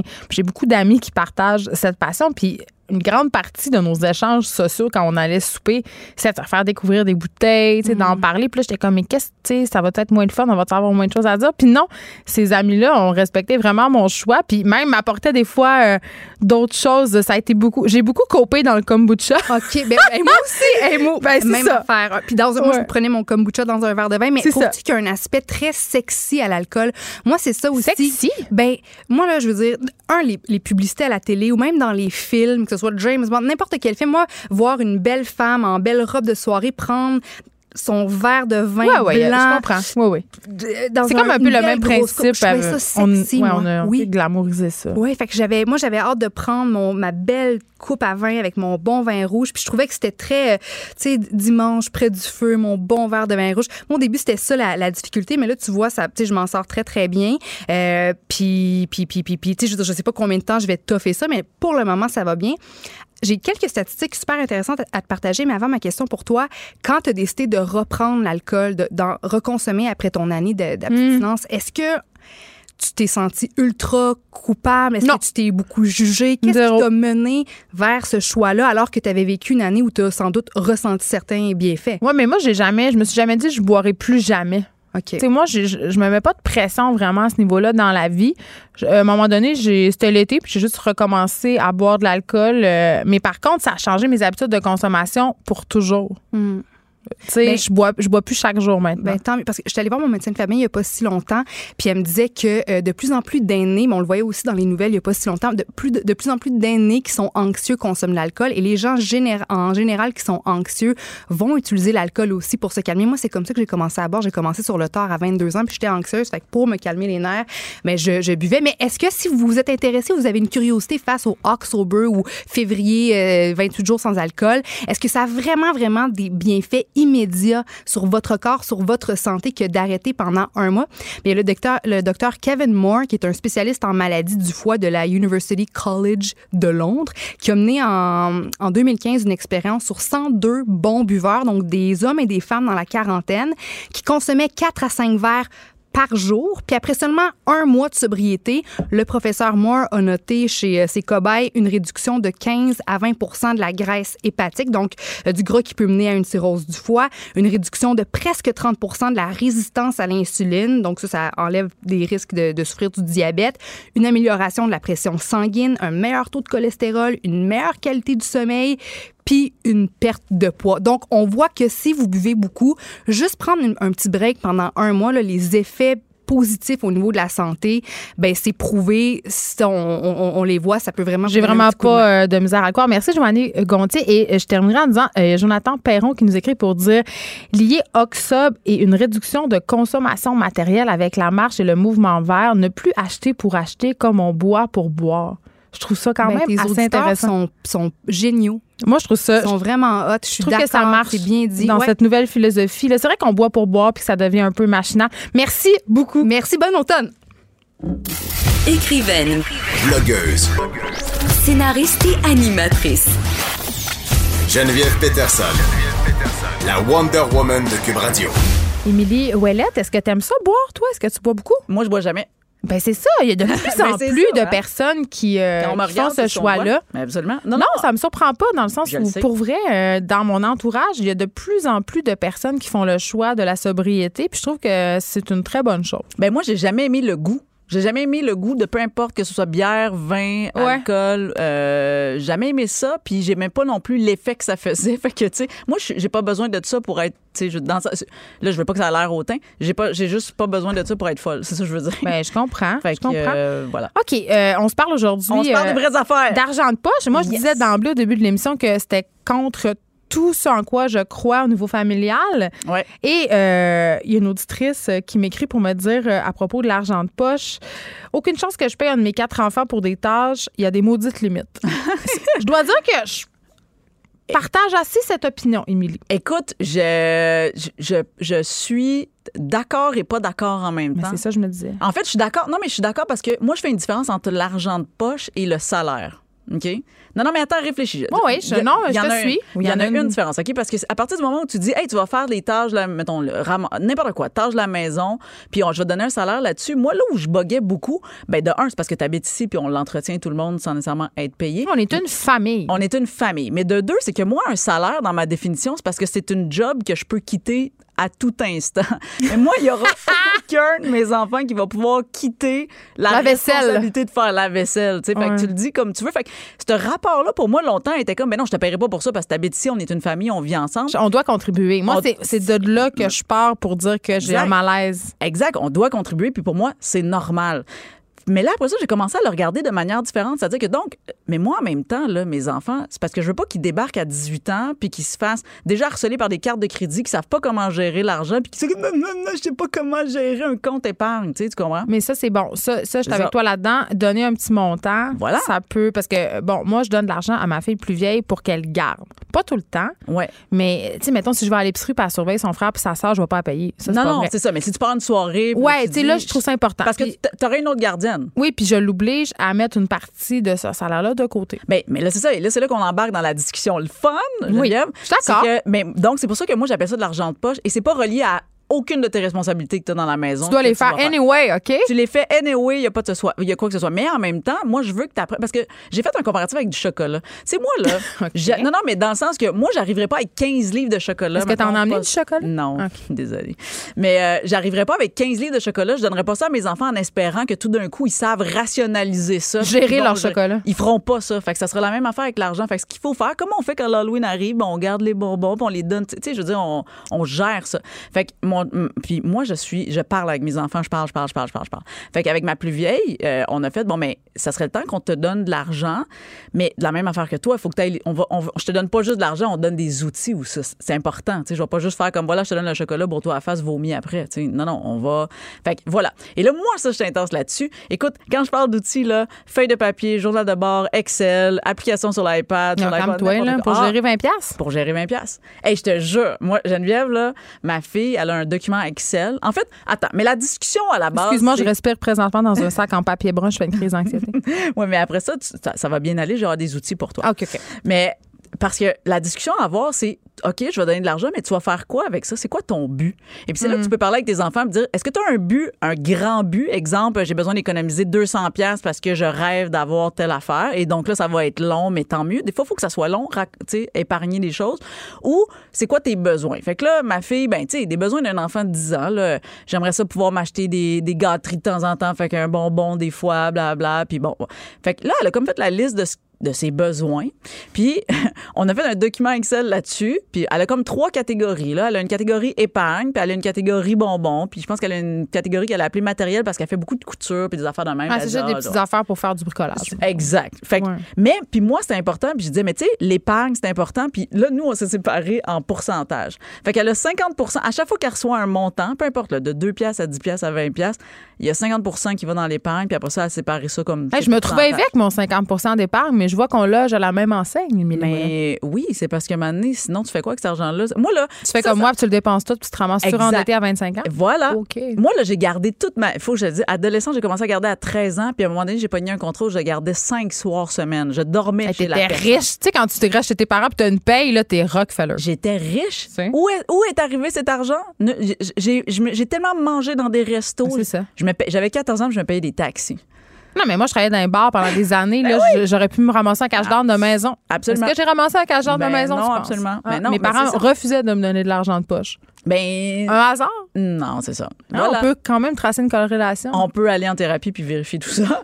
Mais pour vrai, donc, j'ai pas envie que mes enfants ils se retrouvent. euh, Comme nous. Comme, Comme nous. nous. Comme nous, disons-le. Des vulgaires cigales. Des vulgaires. qui préfèrent chanter au lieu de- d'être comme des fourmis et de, Moi, je veux de prévoir l'hiver. C'est ça, je veux pas qu'il y ait de fun, je veux Le fun, épargne. le fun, ça coûte cher. Fait que, fait que bref, elle a son document Excel, elle gère son, son économie, elle a des buts, elle fixe tout ça. Puis nous, on a établi, et l'autre affaire qui est importante, c'est qu'on le donne au mois, on ne le donne pas à la semaine. Ça, ça Ah, a pourquoi? Et voilà, ça a été une décision importante parce que je veux qu'elle puisse faire des erreurs, toutes dépenser. De gestion. Des erreurs Comme de les gens qui ont leur chèque. Oh non, je vais pas dire ça. Ben, comme des gens. Comme des gens qui reçoivent un chèque un moment donné, là. Bon, voilà. Ah. Whoop, hop, hop, hop. Mais, mais pour vrai, donc, je veux qu'elle puisse gérer le temps puis des erreurs. Parce que si tu donnes à chaque semaine, je trouvais que c'était. Parce que c'est pas vrai que tu vas dépenser. En tout cas, à cet âge-là, tu dépenses pas 5-10$ piastres, là, à chaque semaine si t'as pas besoin de rien. Fait que le mois. Mais si tu l'as, l'argent, puis le dépanneur est proche de chez vous. Aussi. Mais, pour, mais donc, le mois va te faire encore plus euh, apprécier euh, Ouais. ta gestion. Les fins de mois vont être difficiles. Les fins de mois sont dit. ah, Je le sais, là, on est le 2 octobre. Là, c'était lundi, ça avait pas. Non, non. ça avait pas de sens. C'était comme. Puis c'est sa responsabilité aussi de nous le rappeler, de lui donner. Fait que ça, j'aime ça aussi. tu sais, Parce que moi, j'ai trop de charge mentale dans la vie. Fait que c'est pas moi qui va penser à te donner euh, ton argent de poche. Fait Comment que, tu lui donnes si c'est pas indiscret? Elle me le demande. Euh, Des fois, je fais. Parce que Non, mais là- combien? Ah, je lui Le donne montant? 20 Je lui donne 20 par, euh, par mois. Ben, elle a 10 ans. C'est pas tant que ça, OK? Ben non, mais en même temps, elle a besoin C'est de très toi, bien. Absolument. Mais, puis après ça, tu vois, mon chum puis moi, parce que moi, je suis vraiment intense, Geneviève. Mon Ah chum ouais? puis moi, on a déjà eu la conversation. Puis on, s- donc, en cinquième La année. conversation. La conversation. Donc, en cinquième année, on va leur donner 20 par mois. On a déjà établi un autre montant en sixième année, je ne me rappelle plus. Puis au secondaire, ça sera autre chose. Hey, mais. Tu vas les faire cotiser dans leur RE bientôt, j'espère. Écoute, mais en même temps, au secondaire, on veut tranquillement pas vite qu'ils puissent gérer l'achat de leurs vêtements. Ah, mais ça, c'est ce que je fais. Mais c'est ça. Es-tu fière de moi? Mais je suis fière de toi, certain. Ma fille Oui. paye une partie de ses vêtements et, euh, et je vous annonce, parce qu'il y a eu une saga euh, cellulaire euh, Mm. de ma fille, euh, ma fille avait pas de réseau cellulaire, elle avait seulement la Wi-Fi. Oui. Ben oui. Et puis là, il y a un nouveau réseau de jeunes qui marche pas tant, mais qui marche bien, puis c'est elle qui paye. Ben oui. J'ai dit, si tu veux ça, tu vas te le payer. Parce Ben que oui. moi, je know que je paye un réseau cellulaire à un enfant de 12 ans. Et que tu gères tes données. Donc, Ouais, donc ça va tout gérer ça. Mais c'est ça. Hey, ça va devenir-tu des âges de la gestion de nos enfants, rien qu'un peu? Ils vont À eux, la Banque mondiale. à, à eux le, le- à bas le capitalisme. Puis Non, si- moi, je suis pour le capital. mais si le capitalisme euh, puis ça revient au troc, ils sauront gérer ça aussi. C'est ça, que pas- exactement. de- fait que oui, fait que non des montants. Puis moi je me dis éventuellement c'est ça, c'est de et, et ce que tu parlais là, c'est-à-dire qu'on- on- de dire est-ce que tu en as besoin vraiment? Est-ce qu'on gaspille pour gaspiller? Est-ce que tu achètes juste parce que tu as le trip de dire hey je, veux ça, faut que je l'achète tout moi, il y a un cas d'espadrille, là, cet été. Ben, Ma fille voulait ah des espadrilles d'une telle marque, absolument. Mm, c'est on en avait. qui était bon et J'ai fonctionnel. dit, garde, si tu veux, tu vas t'es payer. ben Puis oui, après ça, tu n'auras plus d'argent pour te payer d'autres choses. exact. Elle l'a fait. Elle s'est payée. Puis après, elle s'est plainte qu'elle n'avait pas d'argent pour se payer une affaire dont elle avait vraiment besoin. Ben, mais c'est ça l'expérience, c'est ça que ça fait. Ça fait que là t'expérimentes. Moi, j'aime ça regarder ça aller. Ben, les erreurs. Ben oui. Mm, Puis ben c'est beaucoup plus parlant que de leur dire puis de les empêcher. C'est pas vrai là, que je vais passer toutes mes soirées à dire ben non, t'en as pas de besoin. Non, tu vois. Mais non, regarde, fais-le, paye-le avec ton argent, puis là tu Tant que ça n'a pas des conséquences. Là. Mais Non, mais c'est ça. Là ça c'est l'autre affaire parce que moi j'ai déjà eu L'ado qui veut s'acheter un char, là. Ça, Non, on a ça. déjà vu ça. là. moi, ma fille a déjà gagné un gros montant d'argent. Hein? Je parle pas de loterie, mais elle a, elle ben non, mais parce qu'elle a passé à la télé, elle a, fait a eu un contrat. Fait que moi, j'ai trouvé, à 8 ans, là, elle a reçu comme un 800 dollars. Hey, c'est beaucoup d'argent. C'est beaucoup trop d'argent. T'as mis ça dans ses études. Ça? Ben, ah, j'ai eu- non, mais on a eu la grosse discussion, puis j'étais là, écoute. Elle voulait moment aller en voyage. Non, non, mais elle, elle voulait. Non, non, mais tu comprends, elle voulait dépenser ça d'une shot. Puis moi, j'ai fait non, je suis pas d'accord. Mais en même temps, moi, j'ai pas de problème à dire à mes enfants, je suis pas d'accord parce qu'en ce moment, tu as 8 ans, puis moi, j'en ai 38, tu comprends? Oui. Puis qu'à un moment donné, je prends des décisions pour ça. Mais en même temps, j'explique tout de A à Z. Mais aujourd'hui, elle est contente que j'aille. Tu sais, elle est contente, je pense, deux ans, déjà, juste deux ans plus tard, que j'aille pas flobé cet argent ou que j'aille pas dit, oui, c'est beau, va t'acheter. T'es pas comme le père de Britney, toi, là. là. Oh non, non. Non, c'est ça. Je, je- mais Tu t'en pareras pas de son 800 non, mais j'ai d'autres qualités, par exemple. Mais elle a un compte. On en a profité pour aller ouvrir un compte. Tu, sais, tu comprends? C'est comme tu as un compte, ça va être déposé là. C'est ton merveilleux, épargne, c'est tes affaires. Puis tu vois, pour l'argent, pour répondre à une autre question qui, qui se m'avait pas posée tantôt, mais que je m'auto-pose, euh, à chaque mois, c'est ça. À chaque mois, c'est sa responsabilité de nous le demander. Puis elle nous demande si elle veut l'avoir en argent ou si on le transfère directement dans son compte. tu sais. Fait que quand on. Puis, Mais elle a-tu une carte de guichet? Euh, oui, mais qu'on n'utilise pas encore euh, parce qu'elle y va pas nécessairement. Mais Mm. donc, fait c'est soit que j'y donne en cash, puis elle a une petite banque à la maison, puis elle le gère, ou que je le mets dans son compte, mais donne, elle remplit son, document Excel. Fait que tout Donc, euh, tu sais, dans le fond, ce qu'on dit, puis je pense qu'on est Oui. assez d'accord, c'est non à, à la paye, là, le fameux concept de. Mais qui est rattaché à une tâche, parce que ça, pour Ouais. moi, comme je disais tantôt, c'est vraiment relié à un salaire, puis le salaire, Non. pour moi, c'est pas ça. le salaire, c'est le fruit de ton péché. Et puis que tu peux le quitter, puis tu quitteras pas Non, puis de toute façon, c'est ça. Puis c'est vraiment cette idée que dans une famille, ça, on doit participer, surtout quand on a beaucoup d'enfants comme nous. Oui. Moi, j'ai besoin, sérieusement, pour vrai, il faut que mes enfants m'aident. Puis c'est pas une joke. une là. PME, là. Le soir, je suis tout seul. Si je fais tout tout seul, j'arrive pas. Il faut que ma fille m'aide à défaire la table, à faire la vaisselle. Donc, je paierai jamais pour ça. Mais je suis tellement d'accord avec toi que habituer rapidement les enfants à l'argent, à gérer cet argent-là, puis à l'utiliser comme du monde en Ouais. faisant des erreurs, c'est une très bonne chose. Merci beaucoup, Émilie Ouellette. C'est déjà tout pour nous. On se retrouve demain de 1 à 3 et Mario Dumont suit. Cube Radio.